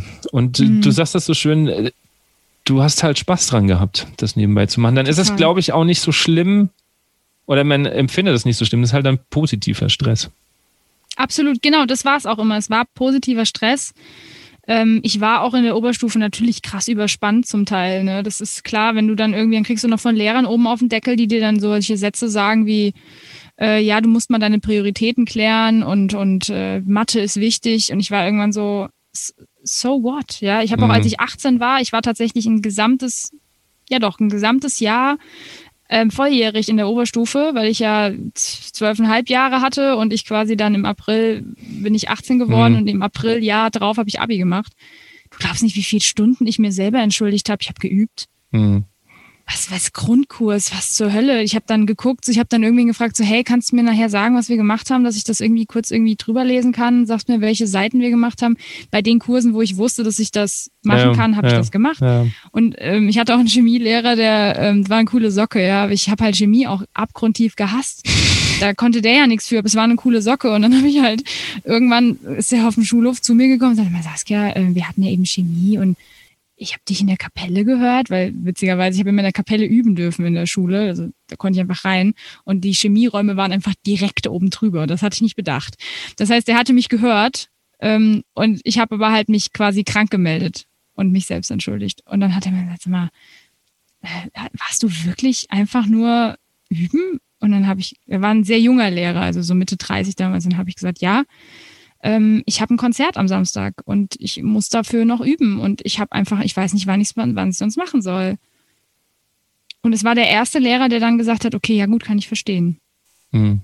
Also mal abgesehen von meiner Musik-LK-Lehrerin, ja, ja, die klar. mich total gepusht hat, ja. ja. Aber die ganzen anderen Lehrer haben es nicht verstanden und ich habe dann sämtliche Diskussionen, irgendwann habe ich die Diskussion auch nicht mehr geführt. Ich habe dann nur noch gesagt, so, ich habe mich doch selbst entschuldigt, das ist ein Problem. Ja, aber, aber ähm, ja, äh, dann kamen dann irgendwann keine Argumente mehr und habe gesagt, hey, ich, ich habe meine Prioritäten sehr klar gesetzt. Mhm. Ich hatte Aufnahmeprüfung im Januar in dem Jahr, wo ich Abitur gemacht habe. Also habe ich mir den ja. allerwertesten abgeübt, um ja. diese Aufnahmeprüfung zu bestehen ja. und eben nicht Chemie zu lernen. Mhm. Ja, ja ähm, das kann ich auch gut nachvollziehen. Äh, ich hatte auch irgendwann für mich äh, war klar, der Abischnitt interessiert mich nicht. Genau. Weil in der Aufnahmeprüfung interessiert niemand, ob ich einen 1-0er Abschnitt habe, äh, Abi-Schnitt habe oder 2-3, 2-8. Das ist eigentlich völlig egal. Es zählt ja. nur, was vom Instrument kommt. Und ähm, das, was du, was du von deinem Lehrer beschreibst, ich versuche auch so ein bisschen danach zu handeln. Also mhm. ich habe damit kein Problem, wenn ein Schüler, egal in der Mittelstufe oder auch in der Oberstufe im Grundkurs sagt, Musik ah, ist nicht so meins. Mhm. Ich sitze halt hier damit ich halt hier sitze. Mhm. Das ist okay. Solange er die Konsequenz halt davon auch trägt, weil ich kann ihm ja dann genau. keine, keine gute Note. Ist halt Nein. einfach so. Korrekt, ja. Aber wenn dann jemand kommt und diese Konsequenz nicht aushält und sagt, ja, ja aber wieso? Ich habe doch jetzt hier in den letzten zwei Stunden, dann ist bei mir auch so das Verständnis nicht da. Wenn aber jemand, wie gesagt, ja. sagt, okay, mir ist das schon alles klar, das ist mein mhm. Weg, mir sind gerade ja. andere Dinge wichtiger. Okay, weil ich kenne mhm. das von mir. Ja. Aber ja. Schüler müssen dann halt auch lernen, die Konsequenz zu tragen. Und das ist Korrekt. was, was einige noch nicht können. Und dann ja, kann ich aber auch mit gutem Gewissen als Lehrer zurückdrehen und sagen, ist okay, das ist auch dein Leben. Du musst mhm. ja auch mhm. nicht alles cool finden. Und wenn du damit, mhm. wenn du das vertreten kannst, alles cool. Ja, absolut. Finde ich auch. Das äh, hätte ich mir damals mehr gewünscht von den Neben-, also Grundkurslehrern, mhm. die ich hatte. Ähm, ich habe auch zu dem Zeitpunkt Schauspiel AG gemacht und war halt, das kam man auch noch oben drauf. Also ich habe auch das geliebt und ähm, hatten dann halt auch, wenn das dann um, um die Aufführung ging, ich war immer in Hauptrollen. Natürlich war das dann so, dass das nochmal sehr zeitintensiv war. Und ähm, da hat dann aber zum Beispiel irgendwann mal eine Geschichtslehrerin, die erstmal nicht so viel Verständnis hatte, dann hat sie mich in einem Konzert, glaube ich, Flöte spielen hören. Danach hatte sie sofort Verständnis, gar nichts mehr gesagt. Und dann kurz Zeit später hat sie mich noch in, in ähm, äh, Romeo und Julia haben wir gespielt. Ich war auf einer Mädchenschule in Bingen. Ich weiß nicht, Hildegard Schule kennst mhm. du vielleicht. Ähm, Sag mir was, ja. Und äh, da war ich damals und natürlich Romeo und Julia muss ja irgendwer Romeo spielen und das war dann ich. Ja, es muss ja irgendwer die männlichen Rollen übernehmen und ähm, hat sie mich damals auch in dieser Inszenierung gesehen und war total hin und weg und hat dann auch irgendwann danach zu mir so eine sehr strenge Lehrerin, wirklich, aber sehr, sehr gut, aber sehr streng und sie hat dann irgendwann zu mir gesagt, Saskia, ich verstehe dich jetzt. Du bist dafür geboren, mach das ist okay, wenn du in Geschichte morgens schläfst, weil ich dann auch ausgerechnet montags morgens in Geschichte erste, zweite und ich, und war völlig fertig, weil ich irgendwie am Abend vorher noch Konzert hatte oder so und dann ähm, hatte sie, hatte sie Verständnis, weil sie mich dann gesehen hat und das mhm. habe ich den anderen Lehrern auch irgendwann gesagt. Ich so, kommt doch bitte einfach mal ins Weihnachtskonzert oder in das Schulkonzert, Sommerkonzert, hört mich doch an und entscheidet dann, ja. Weil ich wusste damals schon, dass ich sagen, in dem Fall natürlich mehr konnte als ein gewöhnlicher Musikschüler in dieser Zeit. Sonst hätte ich das nicht machen können. Sonst hätte ich auch das Studium nicht machen können. Und ich hatte noch zwei Freunde von, Freundinnen von mir, die ebenfalls im Jungstudium mit mir waren. Die waren ja über mir. Und wir drei waren sozusagen so die einzigen wirklich klassisch musikalischen an dieser ganzen Schule von 1200. Wir hatten noch die Männer Mulugeta, das ist eine Sängerin, die war noch zwei Jahre über mir. Die hat das dann später auch beruflich, die macht mhm. das auch heute noch beruflich. Eine, eine, also hat damals Gospelchor immer gemacht. Das war's. Wir waren so vier Leute oder so. Und wir haben uns verstanden, ja. Aber die anderen haben es halt nicht verstanden. Und ähm, deswegen finde ich das, ich habe, ich finde das sehr, sehr lobenswert, wenn Lehrer da, oder Lehrerinnen das irgendwann als also innerlich auch verstehen, das muss ja nichts mit Musik zu tun haben, wie du sagst, genau. sondern wenn dieser Schüler oder die Schülerin seinen Weg kennt und sagt, ich möchte das machen, keine Ahnung, ich möchte Jura studieren oder ich, ne, und die wissen genau, was sie machen wollen und, und zielen da schon in der Schulzeit drauf ab, dann ist das doch super. Das ist doch genau das, was wir wollen. Ja, also da krankt so manchmal das, das, das ähm, Schulsystem, aber das Fass ja. machen wir heute nicht auf, weil Nein. sonst sind wir, ähm, keine Ahnung, heute Nachmittag, heute Abend noch lange nicht fertig. Aber ähm, ja, ich glaube einfach, dass wir uns als Lehrer teilweise zu ernst nehmen. Ja. Und dass äh, das Desinteresse oder das vermeintlich nach außen gezeigte Desinteresse von einem Schüler nicht zwingend immer nur ähm, am Fach liegt oder mhm. an mir vor allen Dingen. Das ist ja was, mhm. was man sich dann auch mal, oder ich mir dann manchmal immer so, das bezieht es dann immer gerne auf mich. Mhm. ähm, sondern einfach, weil die Priorität einfach anders ist. Also ich kann verstehen, wir hatten zum Beispiel in meinem Jahrgang damals in der Schule hatten wir einen Profifußballer. Der ist dann nach der zehnten ah. ist der tatsächlich nach Manchester. Ja. Krass. Ähm, dem sind natürlich auch andere Dinge wichtiger. Dem ist ein wurscht, wie eine binomische Formel ist. Ob man die jetzt können ja. muss oder nicht, da kann man, kann, kann man sich jetzt wieder streiten, aber ja. dem ist das völlig egal. Weil ja. das in seiner Lebensrealität keine Relevanz hat. Mhm. Und da müssen wir, glaube ich, einfach in der Schule irgendeinen Weg finden, ähm, einen Weg, also ja, irgendeine Mischform zu finden zwischen okay und ja, aber das solltest du halt trotzdem mal machen, ja. weil wir, ja. weil Schüler ja auch nicht immer überblicken, was in der Zukunft kommt. Das, Absolut. Also man darf das jetzt auch nicht alles nur schön reden. Es gibt ja auch Schüler, denen ist alles egal, aber, ja, aber du weißt, was ich meine. Das ist, mhm. ähm, man muss da, glaube ich, einfach mal auch als Lehrer einen Schritt zurückgehen und sagen, dann mhm. ist es halt so. Mhm. Ja. Was glaubst du, ist die größte Hürde im Kopf, wenn es um Selbstmanagement geht? Mhm. Also aus meiner Erfahrung mit den Studierenden, mit denen ich heute so arbeite, auf, in Seminaren, ist es oft so ein, ähm, ich sage jetzt mal, eine gescheiterte Vergangenheit damit. Mhm. Also ich glaube, viele haben wirklich schon mal den Versuch unternommen, mhm. das zu tun, weil es vielleicht dann doch irgendwann klar wird, dass ähm, das nicht so verkehrt ist, sich einen Kalender zu kaufen. Ja. Ähm, ich sage das auch immer, ich meine das überhaupt nicht böse, weil ich kann das so gut verstehen. Ähm, aber ich glaube, das ist so ein bisschen so eine Frustration. Diese Hürde ist eine Frustration, mhm. weil das System, was sie sich vielleicht dann versucht haben anzueignen, hat nicht funktioniert. Und die Schlussfolgern daraus ist es dann halt Selbstmanagement, also so Zeitmanagement ist halt nichts für mich. Oder so Planung, das ist halt nicht so mein Ding. Ähm, weil ich bin der Meinung, wenn das System funktioniert, und das muss nicht ein Papierkalender sein, das genau, ja. muss auch kein Bullet Journal sein, es ist, ich bin da ja total offen, sag so, hey, ich, ich persönlich plane zwar mit einem Papierkalender, aber ich bin der Meinung, dass wenn jemand das System für sich gefunden hat, was gut funktioniert, was zeitsparend ist, es soll ja Zeit sparen und nicht noch Zeit kosten, ähm, dann habe ich die Erfahrung gemacht, dann ist die Hürde plötzlich ganz schnell weg, weil dann äh, kommen Erfolgserlebnisse. Und vielleicht auch manchmal so ein bisschen, wenn man sich noch nie damit beschäftigt hat, auch so dieser Gedanke von, ja, ich bin halt Chaot oder Chaotin oder ich bin halt unorganisiert. Also das ist ja auch wieder nur, wenn ich das sagen darf, ein Glaubenssatz. Dieses ja. Ich bin halt so. Ähm, nix ist, ich bin halt so. Weil wenn ich weiß, dass ich durch dieses ganz klein bisschen Selbstmanagement, was ich da machen kann, auf der absolut, ich sag mal, auf der niedrigsten Stufe dem, was ich machen kann, mein Berufsleben irgendwie organisiert bekomme, dann habe ich einen Grund, das zu tun. Mhm. Dann ist es vielleicht keine intrinsische Motivation wie bei mir.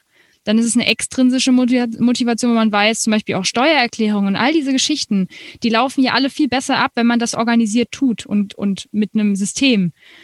Ähm, und ich kenne Menschen, die sind halt nicht im Kopf analytisch unterwegs. Ich auch nicht übrigens. Ich bin auch totaler Freigeist und ich habe 5000 Ideen am Tag.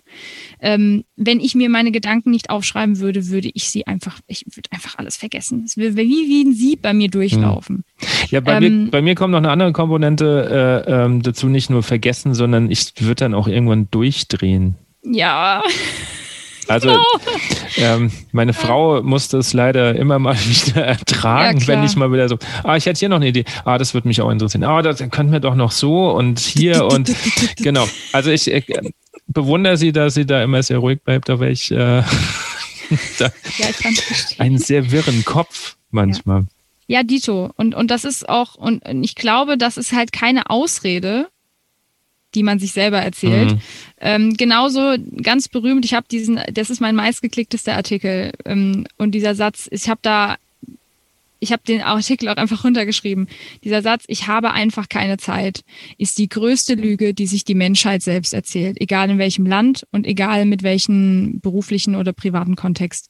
Menschen, die sich selber sagen, ich habe einfach keine Zeit für Sport oder für Kunst oder für, für Musik oder für was auch immer oder für Organisieren, das ist einfach es ist einfach gelogen. Es ist eine Lüge, die man sich selber erzählt, in der man sich selber auch beruhigt. Ähm, weil wenn man dieses Ich habe durch Ich nehme mir dafür einfach keine Zeit ersetzt, dann macht Sinn.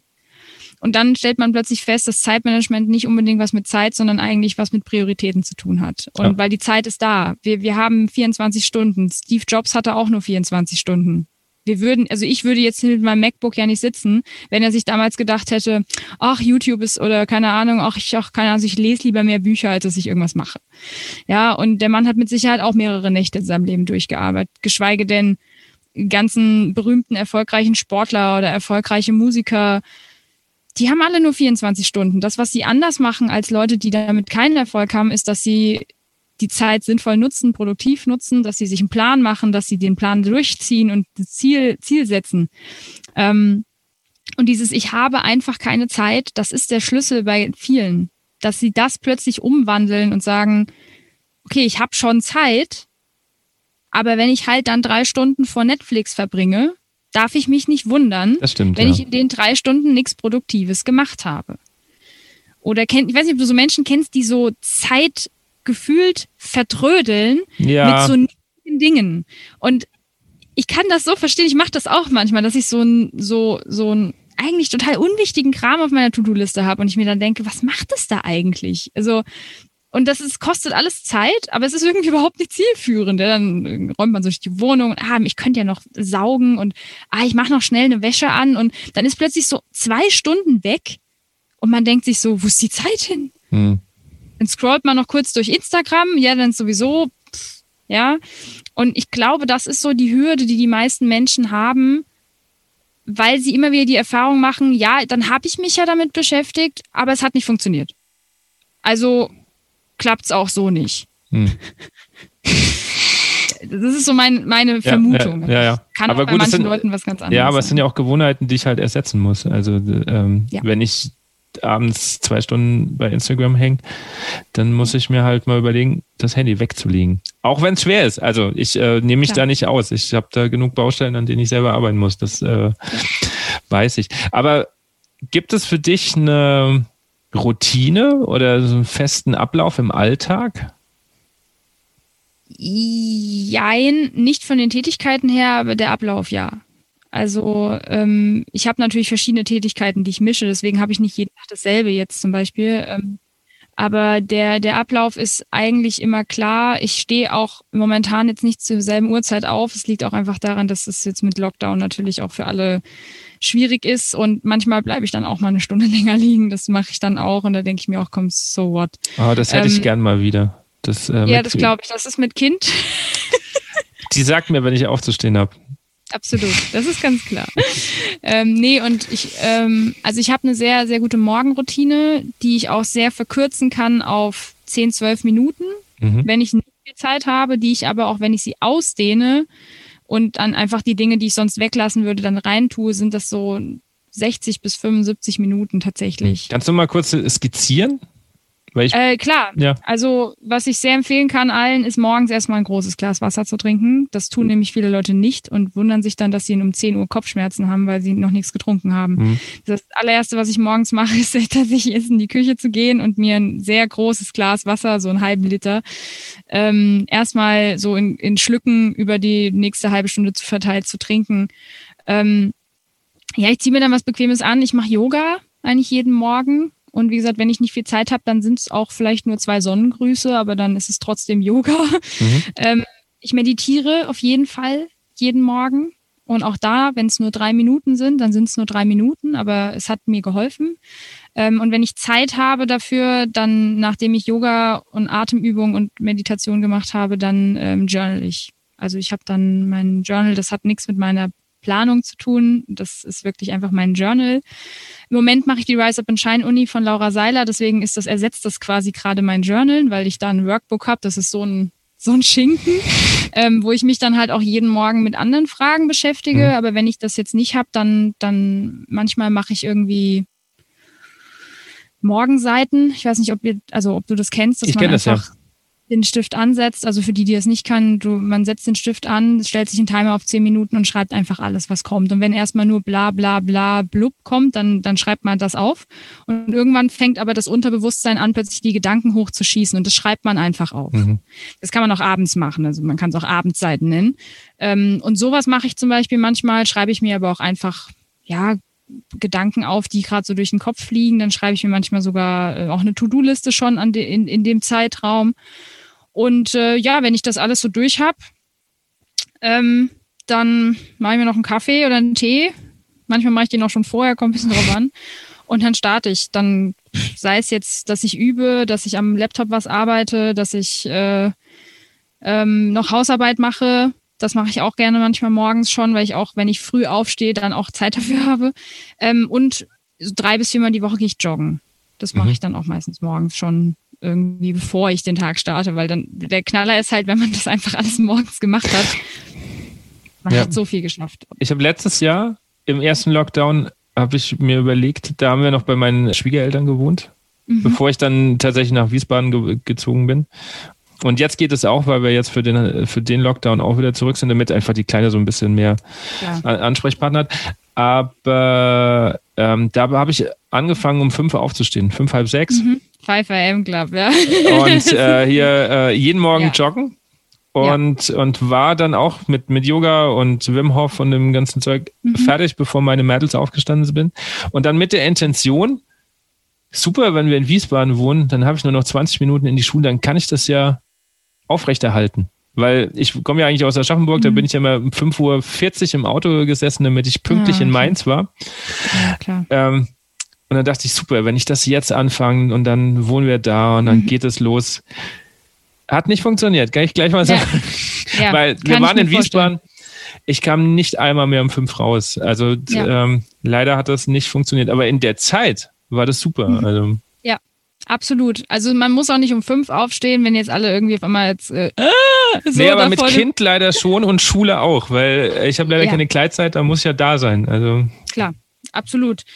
Ähm, nee, aber also ich finde grundsätzlich, man muss jetzt nicht meditieren, wenn man das nicht cool findet. Mhm. Ja, ähm, aber ich finde, Yoga ist wirklich was oder Pilates, ähm, was ja viele Leute anspricht, anspricht und was sie auch irgendwie cool finden. Und wenn mhm. man dann irgendwie so ein Programm hat, was man gerne macht, das geht vielleicht 15, 20 Minuten, dann integriert das in den Morgen. Das ist einfach der Oberknaller, weil man sich morgens schon, mein Körper ist einfach wach, weil ich den einfach aufgeweckt habe, durch dass ich joggen gehe oder durch dass ich den mal durchdehne ordentlich. Ähm, und Yoga ist natürlich sehr geeignet dafür, klar. Ähm, aber auch jede andere Art von Sport, sei es jetzt, dass es, ich kenne auch Leute, die gehen einfach morgens eine halbe Stunde spazieren das ist ja auch was, was ja, man. Auf jeden also ich Fall. bin jetzt nicht so der Spaziergänger morgens, das ist nicht so meins, da gehe ich lieber laufen, aber das ist ja auch eine Idee. Und man muss jetzt auch nicht journalen, wenn man sagt, so, was will die jetzt mit journalen? Was, was ist da los? Ja. Ähm, aber ich persönlich kann nur die große Empfehlung aussprechen, dass man sich am Morgen die Zeit, die man für sich haben möchte, wo man immer sagt, ich habe ja keine Zeit dafür, dieses Me-Time, dass man das morgens schon macht. Und wenn man das sogar machen kann wie du, bevor der Haushalt aufsteht.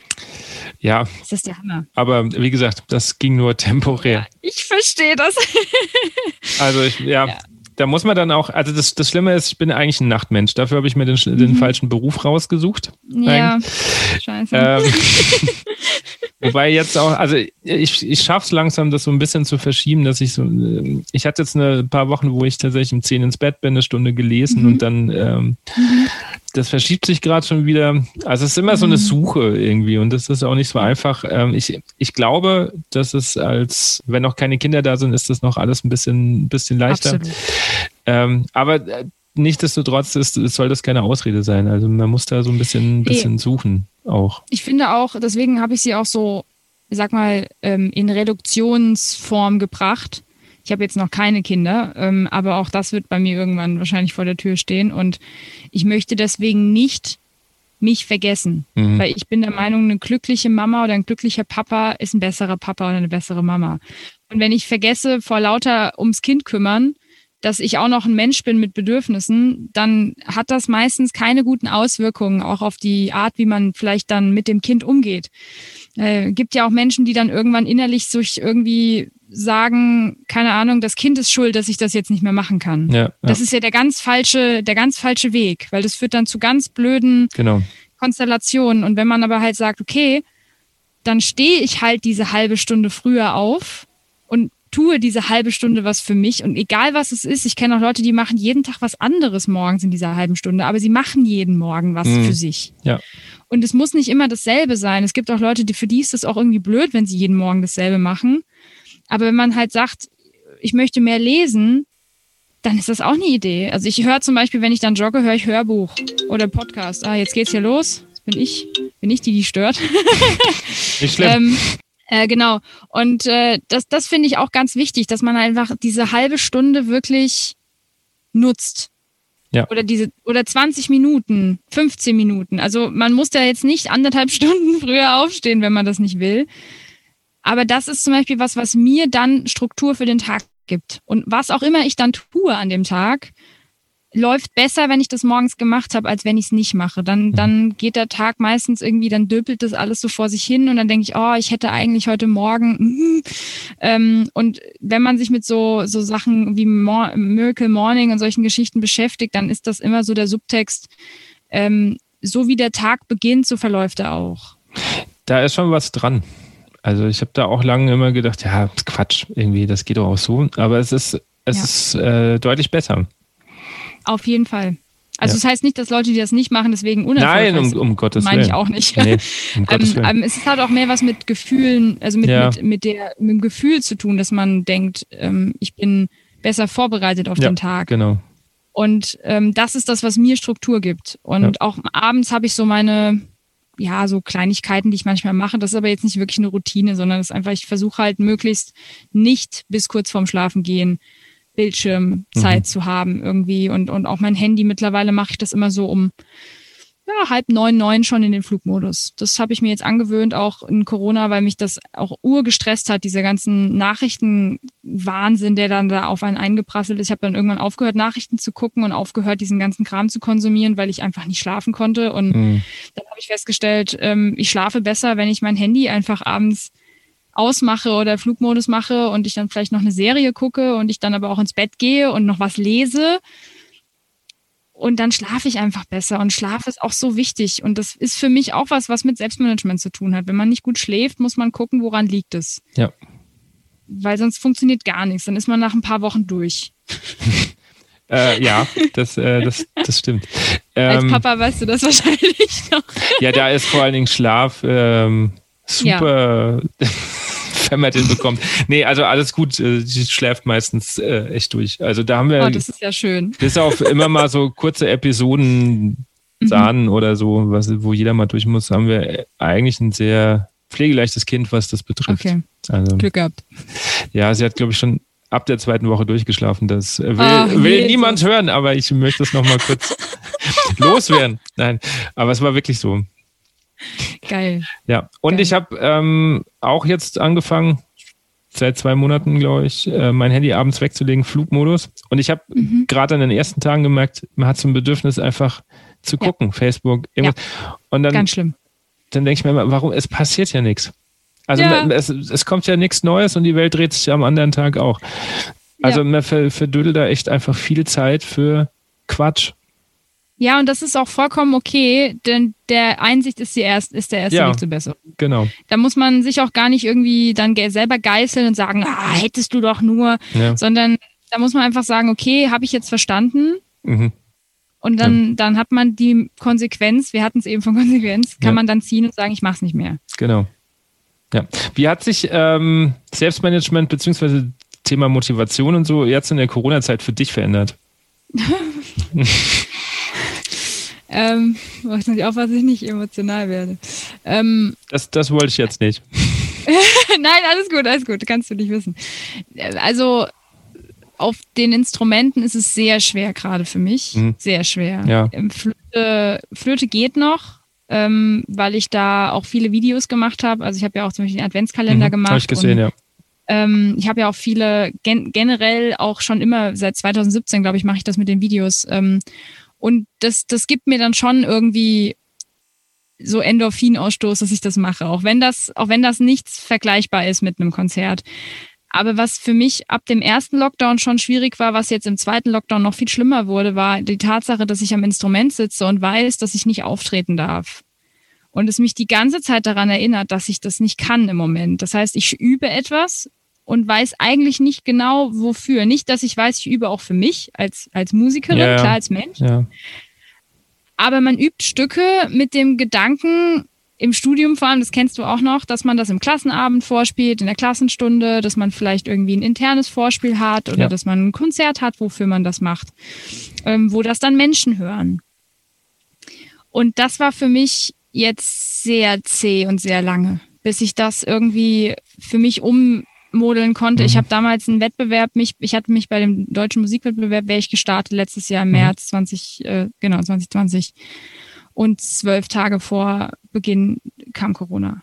Und ich habe Ah. acht Monate lang geübt wie eine Irre und habe mir ein Drei-Stunden-Repertoire aufgeübt auf der Flöte und dann ist das abgesagt worden. Und dann bin ich in ein sehr tiefes Loch gefallen. Und ähm, da habe ich mich erstmal wieder rausziehen müssen selber und hatte auch Gott sei Dank Hilfe, aber ich, ich musste mich erstmal rausziehen. Und jetzt im zweiten Lockdown ist es halt so, ich versuche so gut ich kann, wenn ich dann an den Instrumenten bin, etwas Schönes zu machen. Also sei es jetzt, dass ich natürlich irgendwas übe, ähm, auch meine Technik natürlich oben halte, aber im Klavier vor allem auch viel so, was meine Schüler so spielen. Da habe ich halt viel Blattspiel gemacht und so. Und das geht. Ähm, Motivation für Manage Musik hatte ich plötzlich exorbitant viel, weil ich auf einmal wusste, gut, ich kann jetzt nicht mehr Konzerte spielen, ich kann das jetzt alles nicht mehr machen. Was machst du mit deiner Zeit? Ayo, lass mal den Podcast wöchentlich machen. Das habe ich ja auch letztes Jahr erst im Juli entschieden. Davor war das ja alles sehr sporadisch. Da habe ich halt eine Podcast-Folge gemacht, wenn ich Zeit hatte. Und auch den Blogartikel, die Blogartikel, da kannst du auch mehr schreiben. Und dann habe ich das E-Book angefangen und hab, da habe ich richtig Motivation, auch immer noch für. Das merke ich auch, dass das richtig zieht gerade. Aber ich bin dann so mit einem lachenden und einem weinenden Auge, wenn ich meine Instrumente Mhm. spiele und übe. Und da ist Motivation gerade ein Riesenthema, das war ich auch mit meinen Hauptfachlehrern, das wissen die auch. Also ich habe auch schon Unterrichte online abgesagt, weil ich einfach gesagt habe, ich, ich kann nicht. Ich sitze da und denke mir so, was, was mache ich hier? Ja, jetzt, hier sieht man auch mein E-Piano. Völlig sinnfrei irgendwie gerade was zu machen. Dann hatte ich meine Zwischenprüfung Flöte, das hat noch irgendwie, ja, das hat noch irgendwie gezogen. Jetzt habe ich meinen Masterabschluss im September und ähm, da habe ich jetzt irgendwie wieder ein Ziel. Mhm. Ähm, aber das ist echt schwierig. Und was so die Struktur anging, war das für mich auch erstmal, also selbst für jemanden wie mich, der da schon sehr viel ausprobiert hat, ich habe sehr lange gebraucht, auch in diesem Jahr reinzukommen. Ähm, also ich habe bestimmt zwei Wochen gebraucht, bis ich irgendwie halbwegs in einer Art Routine war. Ähm, also der Lockdown beziehungsweise diese ganze Geschichte Corona, das hat mich psychisch schon richtig mit umgehauen. Und das merkt man dann natürlich auf all diesen Ebenen, Selbstmanagement, Motivation, Ja, ja, ja. Ähm, Routinen, das bricht alles, da- das zieht einem halt die Beine weg. und es gibt Menschen, die finden relativ schnell wieder einen Stand und es gibt Menschen wie mich, die das halt dann nicht so schnell finden, Mhm. weil das dann da, da hängt mein Herz so sehr dran an der Bühne und es ist auch so schwer für mich. Mittlerweile habe ich mich auch aus diesem Kampf rausgezogen, ähm, da irgendwie politisch was rausreißen zu wollen, weil auch das hat mich so dermaßen gestresst, weil ich dann dachte, ich Leute, ich, ich rede hier irgendwie mit Wänden oder was. Also ich natürlich bin ich eine Kämpferin und natürlich äh, ich gehe auch demonstrieren. Ich war auch schon demonstrieren und ich werde es auch wieder tun, wenn es in diesem Jahr wieder Demonstrationen dafür gibt, werde ich wieder dahin gehen und sagen, Leute, wir das, das kann einfach nicht wahr sein, was hier abgeht. Aber das, das Problem ist, es macht, es macht mir emotional mehr zu schaffen, als ich das dachte. Und dementsprechend äh, hat das auf alle Bereiche in meinem Leben natürlich dann auch Einfluss genommen und das nicht im Positiven. Das heißt, so langsam komme ich wieder aus diesem, aus diesem Mhm. dunklen, ähm, äh, schwarzen Loch raus und krieche da wieder ähm, nach oben. Aber auch das finde ich wichtig, dass man das auch sagt, weil ich glaube, es gibt viele Menschen, die das gerade mitnimmt Auf jeden Fall, ja. ja. wahrscheinlich mehr Menschen, die es mitnimmt, als Menschen, die sagen, ach ja, dann äh, das ist doch Ja, alles nicht so ja. schlimm. Ähm, und da brauche ich auch nicht so zu tun, als wäre das für mich einfach. Ja. Deswegen, Also mir hat es lang auch nichts ausgemacht und ich hatte am Mhm. Wochenende auch dann mal so das erste Mal so eine Phase, wo ich mir gedacht habe, was tue ich ja eigentlich? Also äh, klar, Mhm. ich habe letztes Jahr und davor auch schon weniger gespielt, weil mit Familie und Dirigieren Mhm. und so. Irgendwann muss man sich halt mal festlegen, so den Weg kennen Absolut. quasi. Ja. Aber irgendwie war ich am, am Wochenende, saß ich da und habe mir überlegt, okay, ich bin so weit weg von dem, was ich machen wollte, weil Ja. ich nie ein Lehrer werden wollte, der nicht mehr spielt, der mit Mhm. Musik machen nichts mehr am Hut hat, weil ich die Lehrer immer komisch fand, die, wo du gemerkt hast, die sind Ja, die sind mit sich nicht zufrieden, weil sie eigentlich irgendwas ja. von Schülern erwarten, was sie ja eigentlich woanders erholen müssen. Weil du kriegst ja. in der Schule was Tolles zurück, aber das ist nicht das, was du draußen dir holst. Also ja. da bin, da bin ich weg. Ich habe auch keine Interaktion mehr mit Schülern. Also dieses Musikmachen im Unterricht oder da mhm. was bewegen, das findet gerade nicht statt. Also ich bin so weit weg von dem, was mhm. ich eigentlich machen wollte, dass ich mir tatsächlich auch mal so diese Sinnfrage gestellt hat und Absolut. Und das sind einfach, also eigentlich, manche würden jetzt sagen, ja, das ist jetzt Jammern auf hohem Niveau, weil ich habe einen festen Lehrerjob, ich habe ich hab ein Gehalt, ich muss mir darüber keine Sorgen machen. Hilft nur nichts, wenn mein Kopf damit nicht klarkommt, dass das, was Korrekt. ich gerade tue, einfach irgendwie, ich will nicht sagen sinnbefreit ist, weil es wird trotzdem seinen Sinn haben, aber es ist so weit weg von dem, was ich eigentlich machen wollte. Ja. Und diese Sache mit dem Geld oder mit dem festen Job, ähm, ich, ich sage das auch jetzt gerne im Internet, ich habe 2020 doppelt so viel verdient wie 2019. Und das ohne zu spielen. Und damit habe ich nicht gerechnet. Es, hat, es kamen Dinge durch einmal Manage Musik natürlich, aber auch durch andere Möglichkeiten, durch einen mhm. anderen Musikschuljob, wo ich viel mehr Geld verdient habe, natürlich auch mehr gearbeitet habe, ist ja klar. Aber ähm, ich habe das aus, ich, ich konnte das irgendwie finanziell ausgleichen. Mhm. Und mir geht es finanziell wirklich sehr, sehr gut.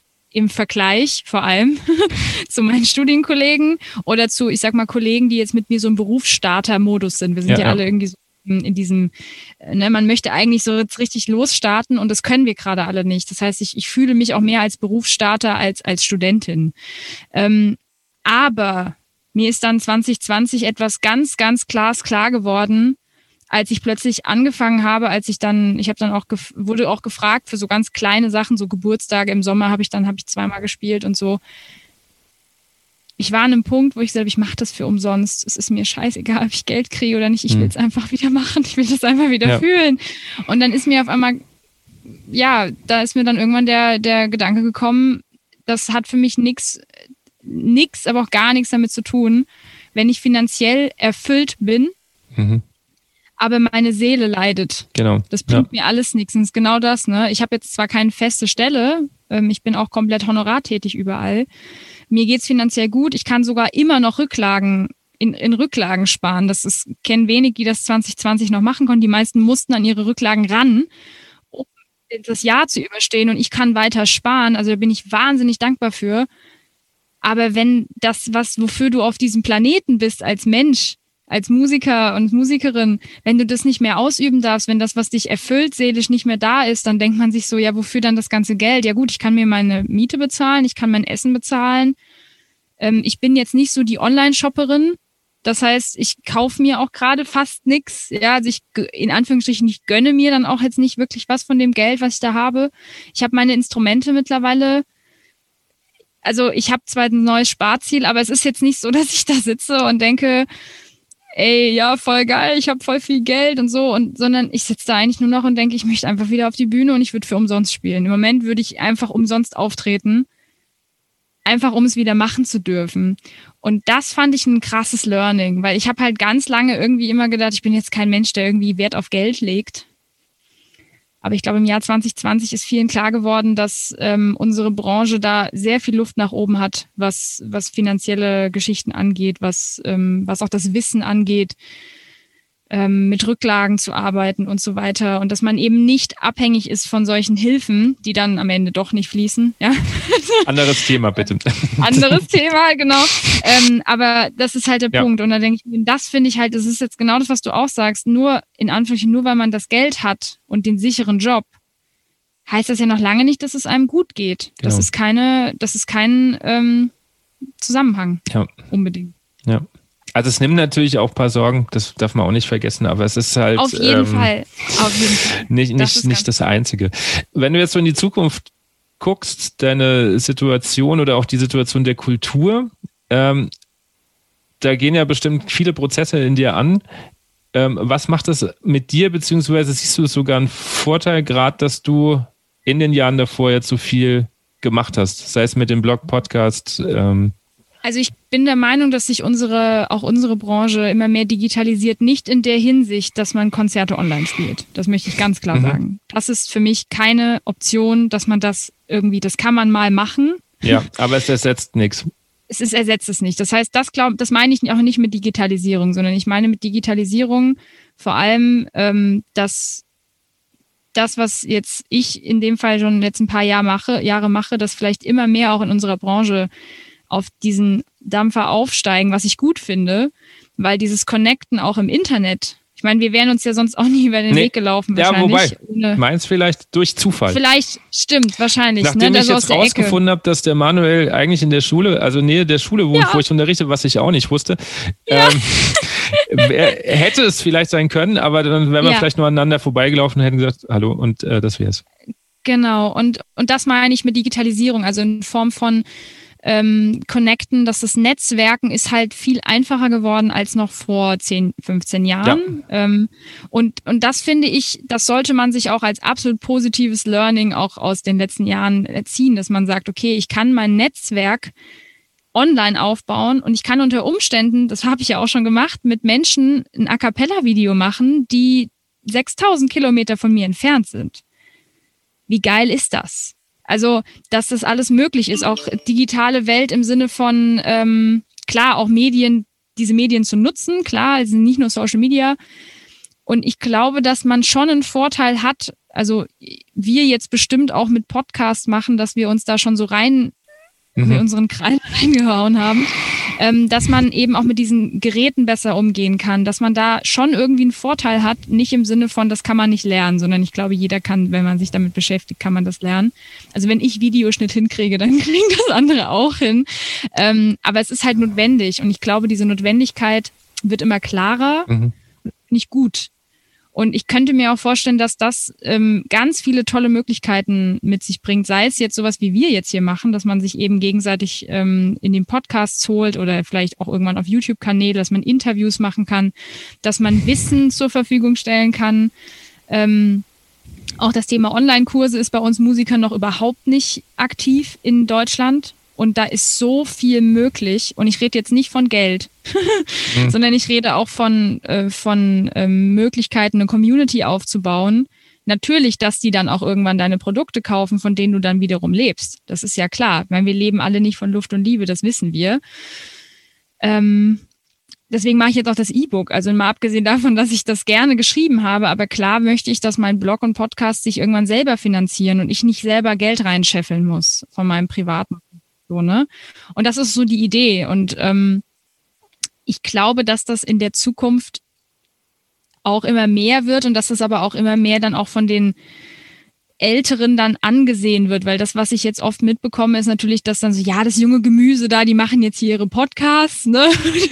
Und es wird so ein bisschen belächelt. Und andererseits denke ich mir, da liegt so viel Potenzial drin ähm, sei es jetzt das Connecten von Menschen oder irgendwie diese Art von, von Motivation und Inspiration in, äh, in die Musikwelt bringen. Und bei mir war es einfach irgendwann der Knackpunkt, dass ich sagte, ich möchte diese persönliche Weiterentwicklung, die ich mir gegönnt habe, in die Musikwelt bringen. Und Selbstmanagement ist eigentlich nur ein Teil davon. Das heißt, meine, meine Vision ist viel größer als nur, dass ich Leuten erkläre, wie man einen Planer benutzt. Und diese Vision ist so stark mittlerweile, dass ich der Meinung bin, dass die auch umgesetzt wird. Aber ich bin auch der Meinung, dass viele Leute da ähm, noch was machen können, dass das noch, noch größer mhm. wird. Also in, in Form, dass diese Musikwelt einfach mal aus ihrem Tiefschlaf rauskommt, aus ja. ihrem, ja, aber wir machen das seit 40 Jahren so. Du kennst diese Leute, ja, und ich ja. denen auch nicht Vorwurf. Aber es ist halt jetzt mal rum mit den 40 Jahren Tiefschlaf, Winterschlaf. Das stimmt, ja. Ja, wir hatten, also ich, ich schneide gerade eine, ähm, eine Podcast-Folge, da mhm. war auch äh, die liebe Melina dabei, die du ja kennst. Mhm. Ja, und ja. es ging um Teamwork in der Musik. Haben wir mhm. angefangen. Und dann ging es auch darum, warum gibt es keine teambildende Maßnahmen in einem Orchester ja. zum Beispiel? So, sondern wir definieren uns dann nur über, wir machen ja eh schon Musik zusammen, aber dass es vielleicht anders da auch noch besser gehen könnte, das sind ja auch so mhm. Dinge, da denkt kein Mensch drüber nach, weil es war ja nie so. Korrekt. Ja, und dieses, dieses, ähm, das ist ja auch sowas, dieses Connecten, Brainstormen, Ideen sammeln und ob ihr das jetzt alle durchzieht oder ob ihr da jetzt irgendwie was zusammen macht, das ist ja, steht auf einem anderen Blatt. Genau. Aber lasst das eine Person hören, die diese Folge dann hört und denkt, boah, ist eigentlich echt eine gute Idee. Ja, lass das mal im Blasorchester machen. Bam. Ja, genau. Ja. und das ist ein Dominoeffekt. Und das, das, ähm, das ist das, warum ich damit angefangen habe, rauszugehen, weil ich dachte, wenn ich nur, wenn ich nur die richtigen Leute an der richtigen Stelle kriege und diesen, diesen Ansporn geben kann, dann passieren plötzlich ganz faszinierende Dinge. Und zwar nicht in dem Sinn, dass ich das mitkriege, sondern dass das so ein, ähm, so ein Welleneffekt hat. Ja. ja? Und das, das hoffe ich, dass das in der Musikwelt jetzt durchzieht, wenn wir das gut, ne, wenn das Ja. jetzt einfach wieder hochgeht, dass auch die, wenn die Konzerte wieder laufen und all das, dass man das lernt und dass man das dann integriert und dass man das kombiniert und dass Ja, man dann ja. nicht sagt, das sind so zwei Welten, die so Genau. nebeneinander herlaufen. Ich glaube aber auch, dass, dass wir Musiker Angst haben, immer was an, jemandem was wegzunehmen oder so. weißt du, wie ich meine? stimmt. Als ich angefangen habe, habe ich eine Nachricht bekommen Hm. äh, von der äh, lieben Kollegin. Hey, super, dass du das machst und so. So was Ähnliches hatte ich ja auch vor, aber ich will dir nur schon mal sagen, ich habe da so eine ähnliche Idee, aber ich mache es dann eher als Blog und so, aber nur, dass du dich nicht irgendwie Ah. fühlst, damit ich das geklaut habe. Dann habe ich so schon, alles cool. Ist doch super, wenn es ähm, mehr Menschen gibt, die was machen. Ja. Und ähm, ich Ja. finde es toll, dass sie das jetzt angegangen hat und den, diesen Blog auch raus, äh, raushaut.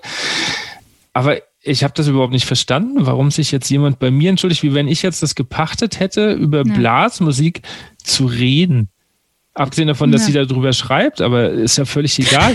naja, nee, aber es ist ja, es ist, es ist doch völlig Weiß. egal. Und wenn sie darüber reden will, dann soll sie es doch tun. Und diejenigen, die mich anhören wollen, hören mich an und die anderen, Ja. also Weißt du, wie ich meine? Ich glaube, da ist manchmal die Absolut. Angst auch noch dabei, wenn ich mir die ganzen, die äh, ganzen Ami-Podcasts angucke, Mhm. oder, oder ja, meistens sind es ja die, die dann über, über ähm, keine Ahnung, tatsächlich auch Selbstmanagement, Selbstreflexion, da gibt es Mhm.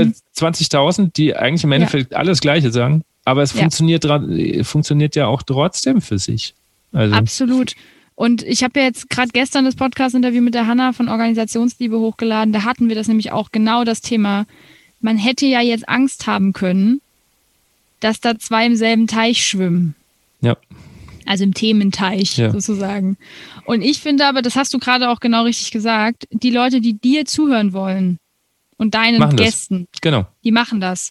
Und das hat oft nicht was mit dem Thema zu tun, sondern mit der Person. Ja. Das ist das, was ich lange nicht verstanden habe, ähm, warum auch meine Insta-Stories so durchgegangen sind. Weil ich das erstmal nicht kapiert habe, dass es nicht um meinen Inhalt geht, sondern dass es Menschen gibt, und ich kriege das jetzt immer mehr zurückgespiegelt, die meine Stories gerne gucken, weil sie das unterhaltsam finden, weil sie das interessant finden, weil sie mir gerne zuhören, weil sie mir gerne zugucken, weil sie meine Mimik so lustig finden. Also ich habe da schon alles Mögliche gelesen. Und ich im Inneren weiß ich, dass ich das gut kann, weil ich habe ja jahrelang geschauspielert. Also ich schauspielere das nicht, aber ich, ich kann das natürlich Mhm. auch so gut.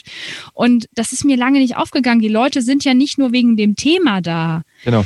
Und das gilt jetzt auch für deine Kollegin. Die, die kommen zu dem Blog, weil sie den Blog schreibt und weil sie gerne ihre Texte lesen Genau. ihre Texte. Und das Thema Blasmusik ist ja in, in Deutschland so groß. Also du bräuchtest ja, ja Jahrhunderte, um irgendwie alle wichtigen Nasen der Blasmusik irgendwie aus Deutschland vor die Kamera zu kriegen. Ja, nicht nur das, gibt ja auch noch Diskussionsthemen. Also du hast ja, du hast ja Absolut. völlig das großes Feld, also Ja. ähm, von der Symphonik über die Tradition bis hin zu, zu Brassbands, Flötenensemble. Ich hatte jetzt einen kleinen Test vor zwei Wochen, letzte Woche, nee, ich glaube letzte Woche hatte ich das, der dann auch so ein bisschen am Schluss erzählt, ja, unbedingt mal reinhören, Klarinettenchor. Habe ich überhaupt nichts damit zu tun. Gibt es auch Flötenchöre. ja. Genau. ist- Ähm, aber das sind ja auch alles Bereiche, die man Ja. abklopfen kann, weil es ja, Ja. genug Menschen gibt, die es machen. Deswegen habe ich Ja. am Anfang gesagt, eigentlich wäre ja Bläsermusik der bessere Begriff dafür. Stimmt, ja, ja, da, da hast du recht. Weil du, weil Blasmusik initiiert sofort das klassische Bild von Blaskapelle, äh, in Bayern sowieso. In Bayern, in Bayern und genau. ja, ja. Ja. Ja, und das ist aber genau der Punkt. Die Leute kommen nicht wegen dem Inhalt nur. Und das merkt man in Amerika, das sieht man. Deswegen habe ich auch keine Angst gehabt. Ja. Dann irgendwann, weil ich dachte, wenn jetzt noch ein Pod Podcast um die Ecke käme mit Selbstmanagement, was es, was es ja gibt, ja. Ja. Ähm, ich habe mich ja ganz eingeschossen in, in eine bestimmte Richtung und ähm, hätte deswegen, weil ich mich so eingeschossen habe, auch mit den Klickzahlen nicht gerechnet, weil ich einfach dachte, okay, wenn ich da wirklich nur Musikstudierende anspreche, dann ist die Zahl, also gut, wir haben 25.000 in Deutschland, aber die hören ja nicht alle meinen Podcast. Ähm, aber fast. aber jetzt, aber fast alle. ja, mal gucken. Gib mir noch fünf Jahre. Nee, aber die, ähm, die äh, grundsätzlich ist es ja dann auch nicht so, und das habe ich dann auch gemerkt, die Leute kommen ja auch nicht nur als Musikstudierende, sondern genau. mir hören ja auch Leute zu, die fest angestellt sind, die nicht in der Musikbranche sind. Und, ähm, und genau das ist es. Ja, also dieses sich selbst jetzt auch irgendwie so ein bisschen als eine Art Marke zu verstehen, nicht im Sinne von, man muss sich selber verkaufen, mhm. ähm, sondern im Sinne von, die Leute kommen wirklich wegen, weil sie einen sympathisch finden. Ja. Wenn sie dich nicht sympathisch fänden, würden sie dir nicht zuhören. Richtig. So. Ja. Ob es jetzt das Thema interessiert oder nicht. Und ich habe ja, du, du, du teilst ja auch manchmal so, so Kommentare oder von, ja. von Leuten Nachrichten, die du dann schwärzt. Aber das ist genau das, wenn dann Leute schreiben sowas wie, ja, ähm, endlich gibt's mal jemanden, der darüber redet oder endlich im Podcast über Blasmusik. Es hat die ganze Zeit gefehlt und, und solche Nachrichten habe ich damals auch gekriegt. Dieses endlich spricht's mal jemand aus. So. Ja, genau. Und Manuel und ich kriegen nur solche Nachrichten zu unserem Podcast, weil wir natürlich voll in die Wunde gehen in der, in der Musikbranche. Wir gehen überall da rein, wo keiner rein will mit den Themen. Und, und das mag bestimmt auch Leute abschrecken, das zu hören. Aber ich kenne so viele, die mir dann geschrieben haben, so endlich hat's mal einer ausgesprochen. Oder und Manuel ist natürlich dann auch so so Brech Faust ins Gesicht, ja, da haut er dann einfach einen Spruch raus, wo du dir denkst, oh, der war jetzt unter der Gürtellinie. aber, aber das ist gut. Ja, aber ganz kurz, weil du, also wir, ich weiß das, aber ich weiß nicht, ob jeder, jedem Hörer ähm, ähm, klar ist über, also wir reden immer über Manuel, ähm, aber wer ist das und was tut ihr? Nur ganz kurz, dass, dass jeder auch folgen kann. Du hast vollkommen recht. Manuel Hillecke ist ähm, ein Trompeter aus Mainz, ähm, war damals mein Bandleader von der Brassband vom PCK. Das war das Bourbon Street Orchestra. Uns gibt's auch noch in einer bestimmten Konstellation. Ähm, und das war damals die Musikschul-Brassband so. Und er war der Bandleader. Ich kenne ihn also seit meinem 14. Lebensjahr. Und dann habe ich ihn damals gefragt, ob er für mich ein Interview mit mir machen könnte, für, für meinen Blog, weil er auch ein sehr organisierter, selbstständiger Musiker ist und ähm, dann hat er damals gesagt, ey, lass doch einfach mal so einen Podcast machen. Der macht auch einen YouTube-Kanal, der mhm. heißt Contemporary Brass Music. Ähm, kann ich an alle Blechbläser sehr empfehlen. Auf jeden Fall. sehr, sehr guter Content. Sehr, sehr guter Content. Und er ist aber halt ein sehr direkter Mensch. Ähm, er redet nicht mit Blatt Mund, im Gegenteil. Ähm, und das mag manche Leute tatsächlich ein bisschen im ersten Moment stutzig machen, weil er wirklich manchmal Sprüche raushaut, wo ich denke, wow. Ähm, und mit ihm habe ich dann einen Podcast angefangen im Jahr 2019 im Dezember ähm, und der heißt die Musikerschmiede. Und das war auch so mein Start in die Podcast-Welt, weil es zu zweit ein bisschen leichter war als mhm. alleine am Anfang. Und ähm, er hat halt schon länger den, den Kanal auf YouTube gehabt. Ähm, und er war auch viel früher in dieser ganzen Welt drin, das, das muss man auch sagen. Und er ist äh, wirklich ein wahnsinnig guter Pädagoge auch. Also er ist Pädagoge, wirklich auch von Herzen und nicht einfach nur, weil er ein Pädagogikstudium gemacht hat. Und ähm, kann ich sehr empfehlen. Wie gesagt, für alle Blechbläser sowieso. Und ähm, die Musikerschmiede beschäftigt sich im Prinzip mit all den Themen, mit denen sich Musiker auch beschäftigen sollten, aber es nicht tun oder nicht so gerne tun. Ja, also das könnte man so zusammenfassen. ja. ähm, gibt es einen Ratschlag, der dir geholfen hat auf dem Weg, den du jetzt gerade gehst, den du bis heute noch so beherzigst? Ja, ähm, ist von meinem Opa. Der ist schon seit sechs Jahren ein Stern. Der hat immer zu mir gesagt, es muss alles im Leben so sein, wie es ist. Mhm. Und das lebe ich täglich. Also es ist, ist mir immer, immer wieder schwer gefallen zwischendurch, ähm, aber das hat viel mit Akzeptanz zu tun, dass man auch Dinge akzeptiert, die gerade da sind. Immer mit dem Gedanken, es muss alles im Leben so sein, wie es ist. Und wenn mal was schief geht, wenn man mal was nicht kriegt, wenn man vielleicht einen Job nicht kriegt, den man haben wollte, oder wenn ähm, ja auch schlimmere Dinge passieren. Ähm, kann ja alles mögliche sein, Schicksalsschläge, was auch immer. Ähm, dann immer habe ich diesen Satz im Kopf, das hat er mir schon als Kind gesagt, aber auch, das ist so eins seiner, ein, in meinem letzten Gespräch, was ich mit ihm hatte, hat er das auch nochmal gesagt. Und da war er schon schwer krank. Und hat er irgendwann gesagt, Schatz, es muss alles im Leben so sein, wie es ist. Und das stimmt. Ja. Das ist was, was ich merke in meiner, mein, wenn ich meine Vita mir so rückblickend angucke, wenn Türen zugegangen sind, gingen immer zeitgleich Türen mhm. Und wenn man das, wenn man das in die Zukunft projiziert und darauf vertraut, dass wenn eine Tür zugeht, so wie jetzt mit Corona, dass dann auch eine Tür wieder aufgeht, dass man vielleicht aber jetzt gerade die Tür nicht sieht, dass man noch gerade vielleicht viele Leute sind vielleicht gerade so ein bisschen blind am, am Türklinke suchen. Aber ich bin der Meinung, dass wieder eine Tür aufgehen wird. Und das nimmt einem enorm den Stress raus, dieser Satz, Das weil man sofort Fall, ja. denkt, und wenn das jemand sagt, der, wie, ist, wie alt ist Opa geworden? Ich glaube 76, 77. Wenn jemand das nach so einem langen Leben sagt, dann, dann vertraut man darauf, dass der recht hat, weil der guckt ja genauso auf sein Leben zurück und sagt, Ja. es muss alles Aber rückblickend ist das ja auch immer ein bisschen leichter. Natürlich, aber ich finde, wenn man das auch nach Ja, vorne das projiziert, dann ist es was, was mir sehr geholfen hat. Ja. Dass ich gesagt habe, ich bin immer an dem Ort, wo ich bin, mit den Personen, mit denen ich bin. Das ist richtig so, dass das jetzt so ist. Also, dass man sich nicht falsch fühlt in dem, in der Gegenwart, in der man gerade ist. Und wenn man sich falsch fühlt, wenn man das Gefühl hat, das ist gar nicht das, was ich will, dann ist auch das genau das, was gerade passieren muss, damit sich was verändert. Also der Satz hat unfassbar viele Tiefe und ich finde, den kann man, das ist so ein bisschen mein Mantra geworden dann, als ich das irgendwann verinnerlicht habe. Als junge Erwachsene damals, so mit 19, 20, habe ich gedacht, okay, Opa hatte recht. Ähm, und äh, das kann ich auch jedem nur ans Herz legen, dann jetzt erstmal rückblickend vielleicht auch Dinge aufzuarbeiten, die jetzt so die letzten Monate Hm. passiert Ja. sind. Und aber auch in die Zukunft so zu gucken und eben nicht zu denken, es wird alles schlimmer. Ne? Also die Leute, die in Angst und Panik sind, das Angst und Panik war noch nie ein guter Berater. Das stimmt. Man ist einfach dann zu sehr in so einem Tunnel und sieht links und rechts einfach keine Möglichkeit mehr. Und man sieht Genau. meistens immer nur eine Möglichkeit, obwohl es mindestens drei gibt.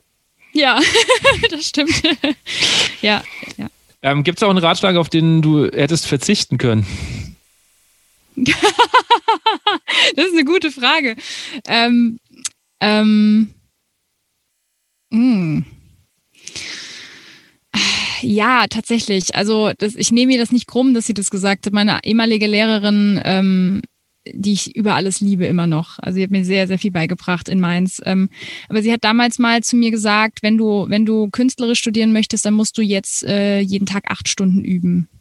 Und das hat was mit mir gemacht, dieser Satz. Das war vielleicht nicht die schlauste, die schlauste Konstellation zu dem, zu dem Zeitpunkt, das so zu sagen, weil das führte halt dazu, dass ich mir irgendwann gedacht habe, gut, dann bin ich vielleicht einfach nicht gut genug für künstlerisch. Ähm, das ist sowas in meinem, in meiner Vergangenheit von Lehrern kam Gott sei Dank selten irgendwie dumme Ratschläge. Also das habe ich Gott sei Dank nie gehabt, dass mich jetzt jemand extrem in die falsche Richtung getrieben hat. Da kenne ich auch ganz andere. Aber ich, das, das war tatsächlich damals so ein Satz, da hätte ich drauf verzichten können. Da hätte ich nämlich viel, äh, viel Aufarbeitungsarbeit mir sparen können. Dass mir klar ist, dass ich nicht, nicht, nicht gut genug bin, sondern dass man auch mit zwei Stunden am Tag üben äh, sehr weit kommen kann oder mit drei und dann nicht acht Stunden üben muss. Ja, und ich glaube, diesen Satz bekommen, falls jetzt hier Studierende zuhören, die Musik studieren, den Satz bekommt man bestimmt nicht nur so in der Form, wie ich ihn bekommen habe, sondern ich kenne Leute, die kriegen das von ihrem Professor wirklich so gesagt. Dass sie das machen müssen. Und dann äh, kommen Sehenscheinentzündungen, dann kommen ganz sich andere Verletzungen, dann kommen psychische Schäden. Das ist alles äh, kein guter Ratschlag. Also von einem Lehrer in Stundenzahl gesagt zu bekommen, wie viel man üben sollte, das ist etwas, was ich niemals tun werde in meinem Leben.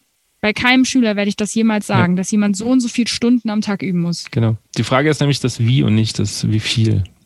Korrekt. Qualität über Quantität. Ja, genau, ich kann ja acht, acht Stunden einfach ähm, Ja. Scheißdreck zusammen üben und dann habe ich, brauche ich doppelt so lange, um das wieder rauszukriegen, als wenn ich einfach mal zwei Stunden mich konzentriert hingesetzt hätte und was gemacht hätte. Aber ja, welchen Ratschlag würdest du deinem jüngeren Ich geben? Gibt es irgendwas, wo du sagen würdest, ah, wenn ich das früher gewusst hätte, dann Ja, ähm, alles ist gut. es, darf, es darf alles sein. Also ich habe mich manchmal so gewunden und solche krassen, ähm, gut, es hat auch so ein bisschen so Spätpubertät ja auch, dass, dass man dann irgendwie so in so in so Dramen fällt. Kennst du vielleicht noch, weiß ich nicht, ob du das mal erlebt hast, dass man dann so, dass man, dass man so eine Mücke aus einer Mücke einen Elefanten Ja. macht. ne? Und da würde ich heute, glaube ich, zurückreisen und mein jüngeres Ich umarmen und sagen, es ist alles gut. Es ist alles okay. Aber will man das so, also so jung hören? Das ist Also ja das andere. Das stimmt, das ist ein sehr guter Gedanke. Ähm, Ich glaube, ich hätte es angenommen. Ähm, ich weiß nicht, ob ich es umgesetzt hätte. Mhm. Also ich hätte, glaube ich, den Ratschlag angenommen. Ich weiß nicht, ob ich es verinnerlicht hätte. Aber das wäre ein Ratschlag, den ich meinen, den ich auf jeden Fall weitergeben würde, auch an meinen, auch an meine Kinder später. Ja. Das ist alles, also es darf auch, man darf auch wütend sein. Man, das darf alles sein. Aber es darf dich nicht so einnehmen Mhm. und es darf auch nicht dich so, dich so verletzen, in Anführungsstrichen, dass es so Jahre nacheinander noch, also, ne, dass man dann da noch so Ja. Probleme mit hat, sondern es ist alles okay, es ist alles gut. Ähm, am Ende vom Leben ist es, glaube ich, immer so, dass man dann, ich bin ja noch so jung, aber wenn man dann am Ende zurückblickt, denkt man sich, was habe ich mich da noch früher drüber aufgeregt über diese Sachen. Wir haben nie Und- geklärt, wie alt du bist für die Hörer. Äh, ich werde 27. Also Monaten. Zwei me- Monaten. mega jung. Ja. Mega jung. Ja, ja, ich, ja, scheiße, zwei Monate. Ja, ich werde 27 und ähm, bin jetzt im achten Studienjahr, äh, ja, doch, genau, im achten Studienjahr, mach noch ein gutes Jahr und dann bin ich auch Fertig. fertig und fertig, fertig mit dem ganzen Galöns und dann habe ich vier Studienabschlüsse und dann können mir alle mal den Buckel runterrutschen. Ja, aber das habe ich damals auch gedacht und so seit einem Jahr habe ich wieder das Gefühl, ah, eigentlich könnte man ja noch das und das machen und das und das. Das Ja, kommt ja, dann, ja. das kommt dann wieder. Aber ich kenne das, wenn man dann so Okay. an zum, zum Limit ist und sagt, boah, jetzt genug studiert. Ich will einfach mal meine Ruhe haben und einfach mal machen und nicht dauernd irgendwie jemandem Rechenschaft schuldig sein, warum ich jetzt das so und so mache. Und ja. Absolut. Ja. Ja. Bevor wir dann noch in die Schlussrunde gehen, welche zwei Top-Tipps für Selbstmanagement hast du spontan parat für die Hörer? Braindump. Ja. Also kurz erklärt, ähm, wenn ihr das Gefühl habt, euer Kopf explodiert, das haben viele Leute, glaube ich, ähm, immer mal wieder, dass man ein weißes Blatt Papier nimmt und einfach alles runterschreibt, was, ähm, was euch an To-Dos und Terminen, was, ne, dieser Gedanke von, ah, daran müsste ich noch denken, ne? Das wird alles runtergeschrieben, ohne, zu- ohne zu werten, einfach erstmal runterschreiben und wenn der Kopf leer ist, das ist ein unfassbar schönes Gefühl übrigens, ähm, merkt man das, dass da nichts mehr kommt und dann kann man mit dem, was da steht, sortieren. Dann kann man gucken, was ist wichtig, was ist nicht so wichtig, was muss ich wirklich machen, was kann auf die demnächst Liste. Ne? Also Braindump kann ich unfassbar jedem ans Herz legen, egal was er macht beruflich, auch privat. Ja? Und das andere wäre ähm, bei To-Do-Listen, was ja viele auch machen, ähm, in Form von, dass man sich halt einfach irgendwie am Tag so einen Zettel schreibt. Das machen ja viele. Es ist ja jetzt nicht irgendwie nur Selbstmanagement-Gurus vorbehalten, dass wenn ihr eine To-Do-Liste schreibt, dass ihr euch zwei Dinge kurz überlegt, wenn ihr sie schreibt, zu jedem To-Do. Die eine Sache ist, wie viel Zeit wird das ungefähr in etwa brauchen. Also wenn ich einkaufen gehe, kann ich das sehr genau sagen. Wenn ich, ähm, wenn ich äh, übe, kann ich das meistens auch sehr genau sagen. Aber es gibt ja bestimmte To-Dos, wo man putzen, solche Geschichten auch, ne? dass man sich so einen leichten Zeitrahmen setzt. Und die zweite Frage, und die ist viel entscheidender, ist, wie viel Energie kostet mich das? Und wenn ich am Ende dieser Liste bin und ich das Gefühl habe, boah, das ist echt viel für einen Tag oder für eine Woche oder für einen Monat, was auch immer, für wann man sich diese Liste schreibt, dann jetzt schon was wegstreichen, was nicht unbedingt sein muss und Prioritäten setzen, weil die Erfahrung, die ich auch in meinen Kursen mache oder mit Leuten, mit denen ich über To-Do-Listen spreche, ist, dass oft das das Problem ist. Dass es zeitlich vielleicht noch irgendwie, dass man sich das vorstellen kann, wie lange brauche ich dafür. Aber es wird immer vergessen, wie viel Energie kostet mich das. Weil dann hat man zwar Sachen, die zeitlich in den Tag passen, aber man ist am Ende so erledigt, dass man erschossen auf der Couch liegt. Und das macht ja eigentlich dann auch keinen Spaß, wenn man dann am Ende des Tages vielleicht noch irgendwie äh, was Schönes mit der Familie oder mit den Freunden machen will. Man ist tot. Ähm, die zwei Tipps hätte ich auf jeden Fall, weil das ist etwas, was, also To-Do-Listen schreibt sich irgendwie jeder.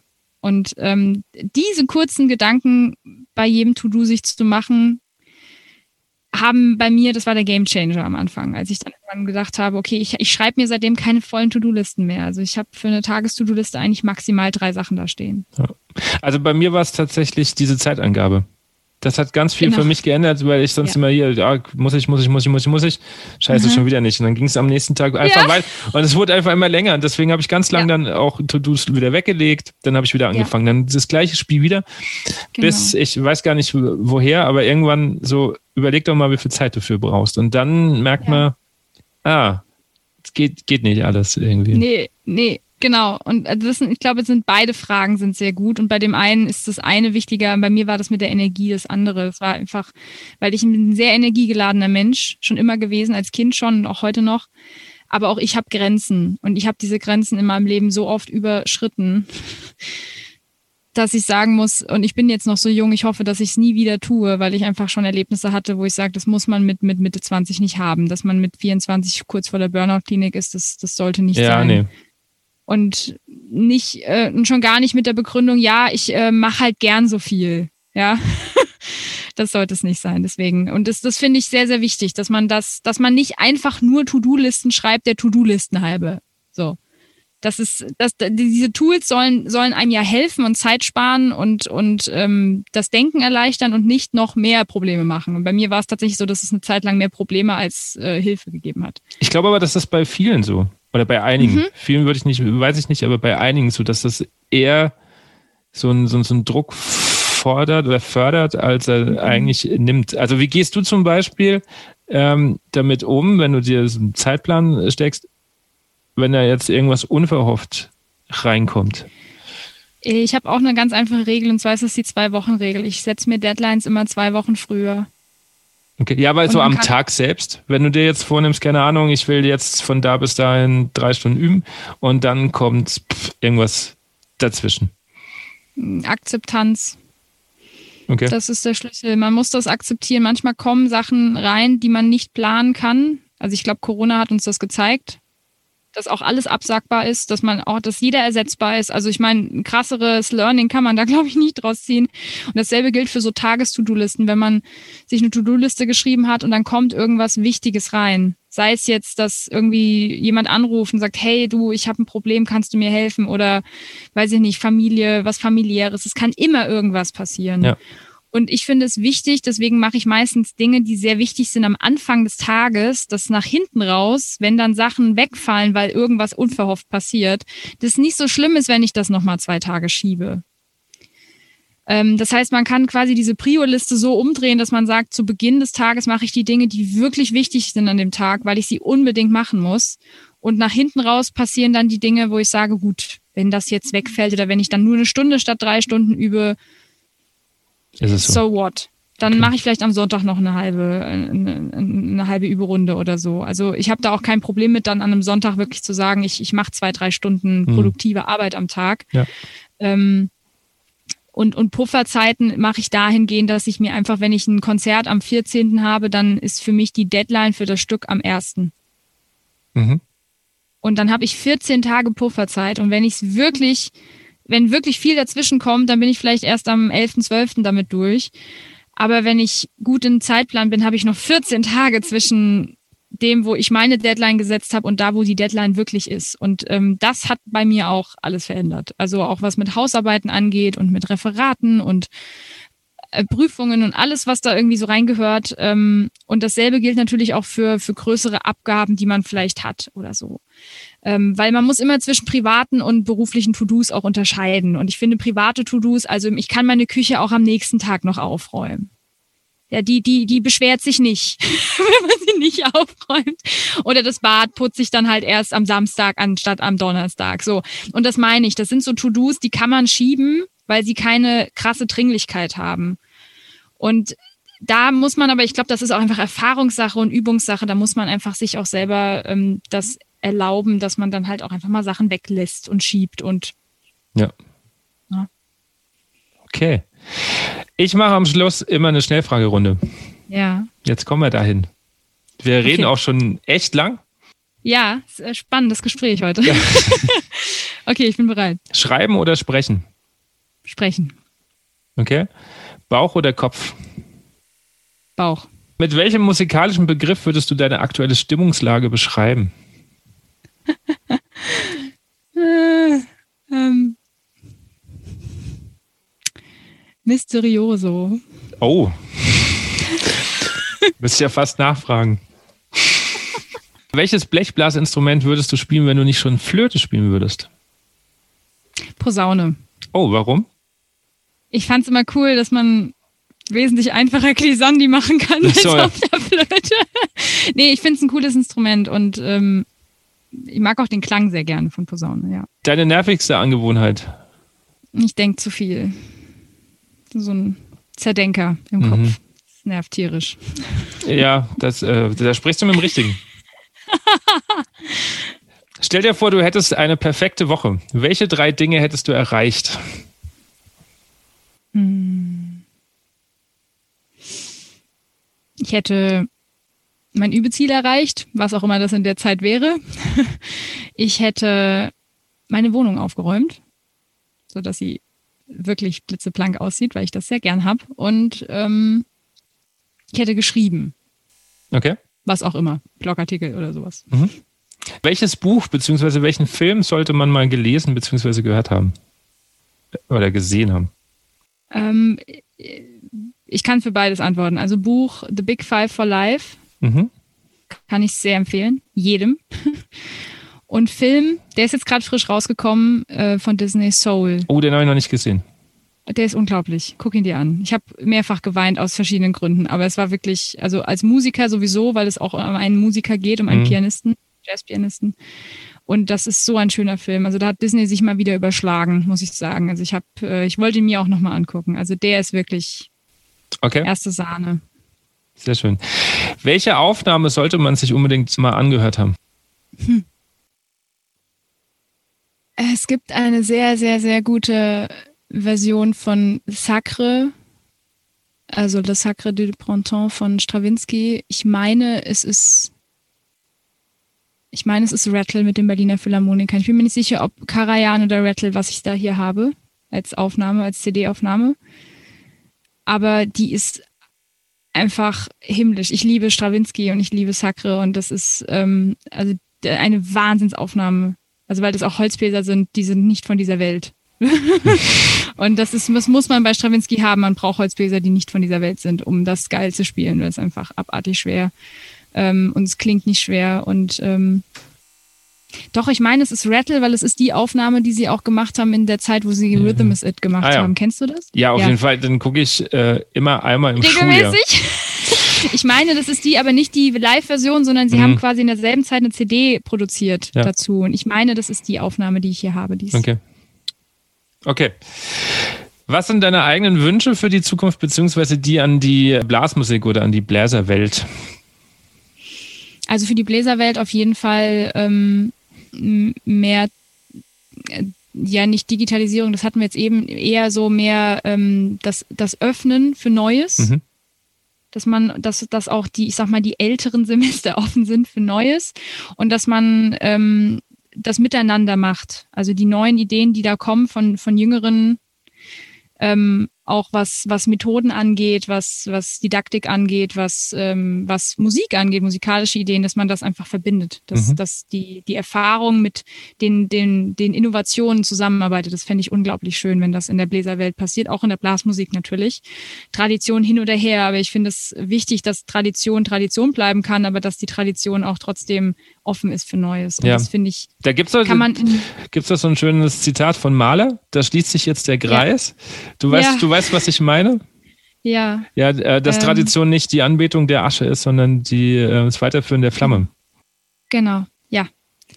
Genau. Ähm, das und für, für meine Zukunft persönlich also ich würde mich sehr, sehr freuen, wenn ich ähm, mir eine richtig schöne, stabile Selbstständigkeit aufbauen kann, in der ich machen kann, was auch immer ich will. Mhm. Wann auch immer ich will, wie viel auch immer ich will. Und ich nie, sagen wir mal, mehr als nötig mit Chefs ähm, kollidiere. Das ist einfach, ich bin da ein sehr impulsiver Mensch, das ist auch okay. Ähm, ich, ich bin jetzt niemand, der da Streit anfängt oder so. Ähm, ich bin auch anpassungsfähig. Aber ich merke, dass wenn ich eigene Ideen mitbringe und die werden irgendwie belächelt und so weiter mhm. und sowas passiert natürlich oft in, mhm. das ist, schließt sich mit der anderen Frage zusammen, das Innovative mit der Tradition, ähm, dass ich dann einfach darauf äh, herzlich scheißen kann und sagen kann, ich mache mein Ding. Und wenn das für irgendwen nicht passt, dann ist das nicht mein Problem, weil ich bin mein eigener Chef.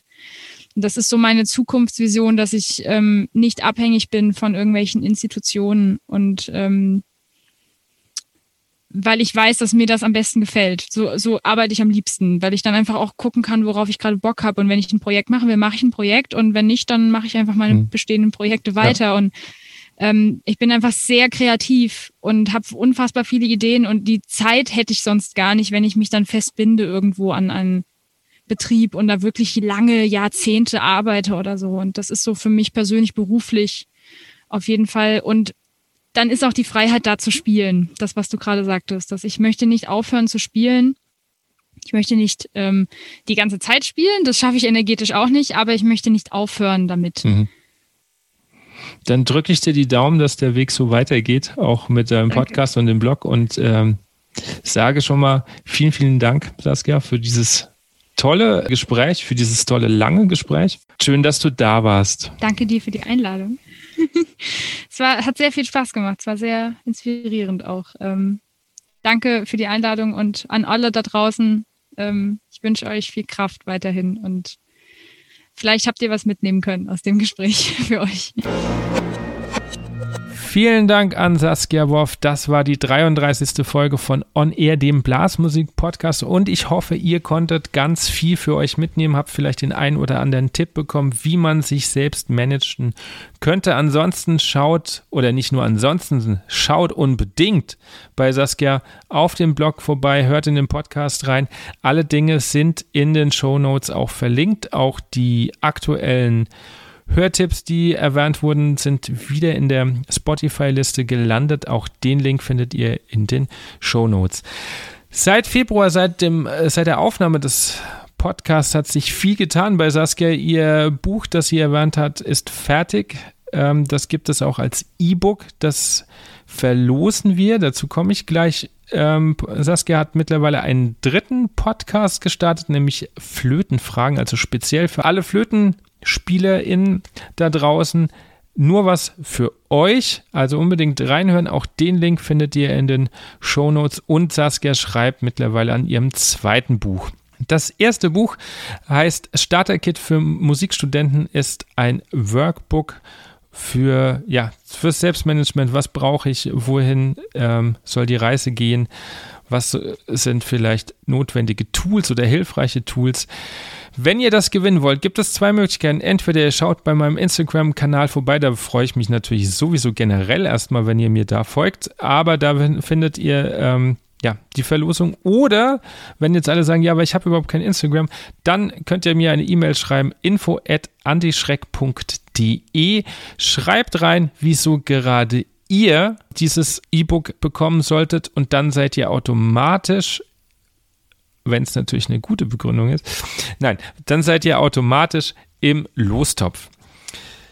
Was soll ich noch sagen? Ich kann den nächsten Gast schon mal ankündigen.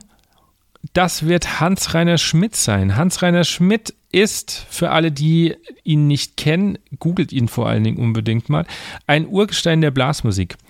Es wird ein extrem voller Podcast auf eine richtig lange Lebenszeit als Blasmusiker. Ich kann schon mal so viel verraten. Posaunist im HR Sinfonieorchester. Tenor und Baritonist bei Ernst Mosch und seinen Egerländer Musikanten. Eine eigene Fancy-Band. German Brass. Udo Jürgens wird eine Rolle spielen. Leiter der Brassband Hessen und Frankfurt und, und, und, und, und. Also ihr merkt, da ist viel Potenzial zum Reden, viele Geschichten, viele Einblicke. Wie war das vielleicht zur damaligen Zeit? Kleine Anekdoten. Schaltet nächste Woche unbedingt ein und wenn ihr jemanden kennt, wo ihr sagt, oh, das würde jemanden interessieren, dann sagt es ihm weiter. Vergesst nicht, den Podcast zu abonnieren und dann wünsche ich euch eine schöne Zeit. Macht's gut. Ciao.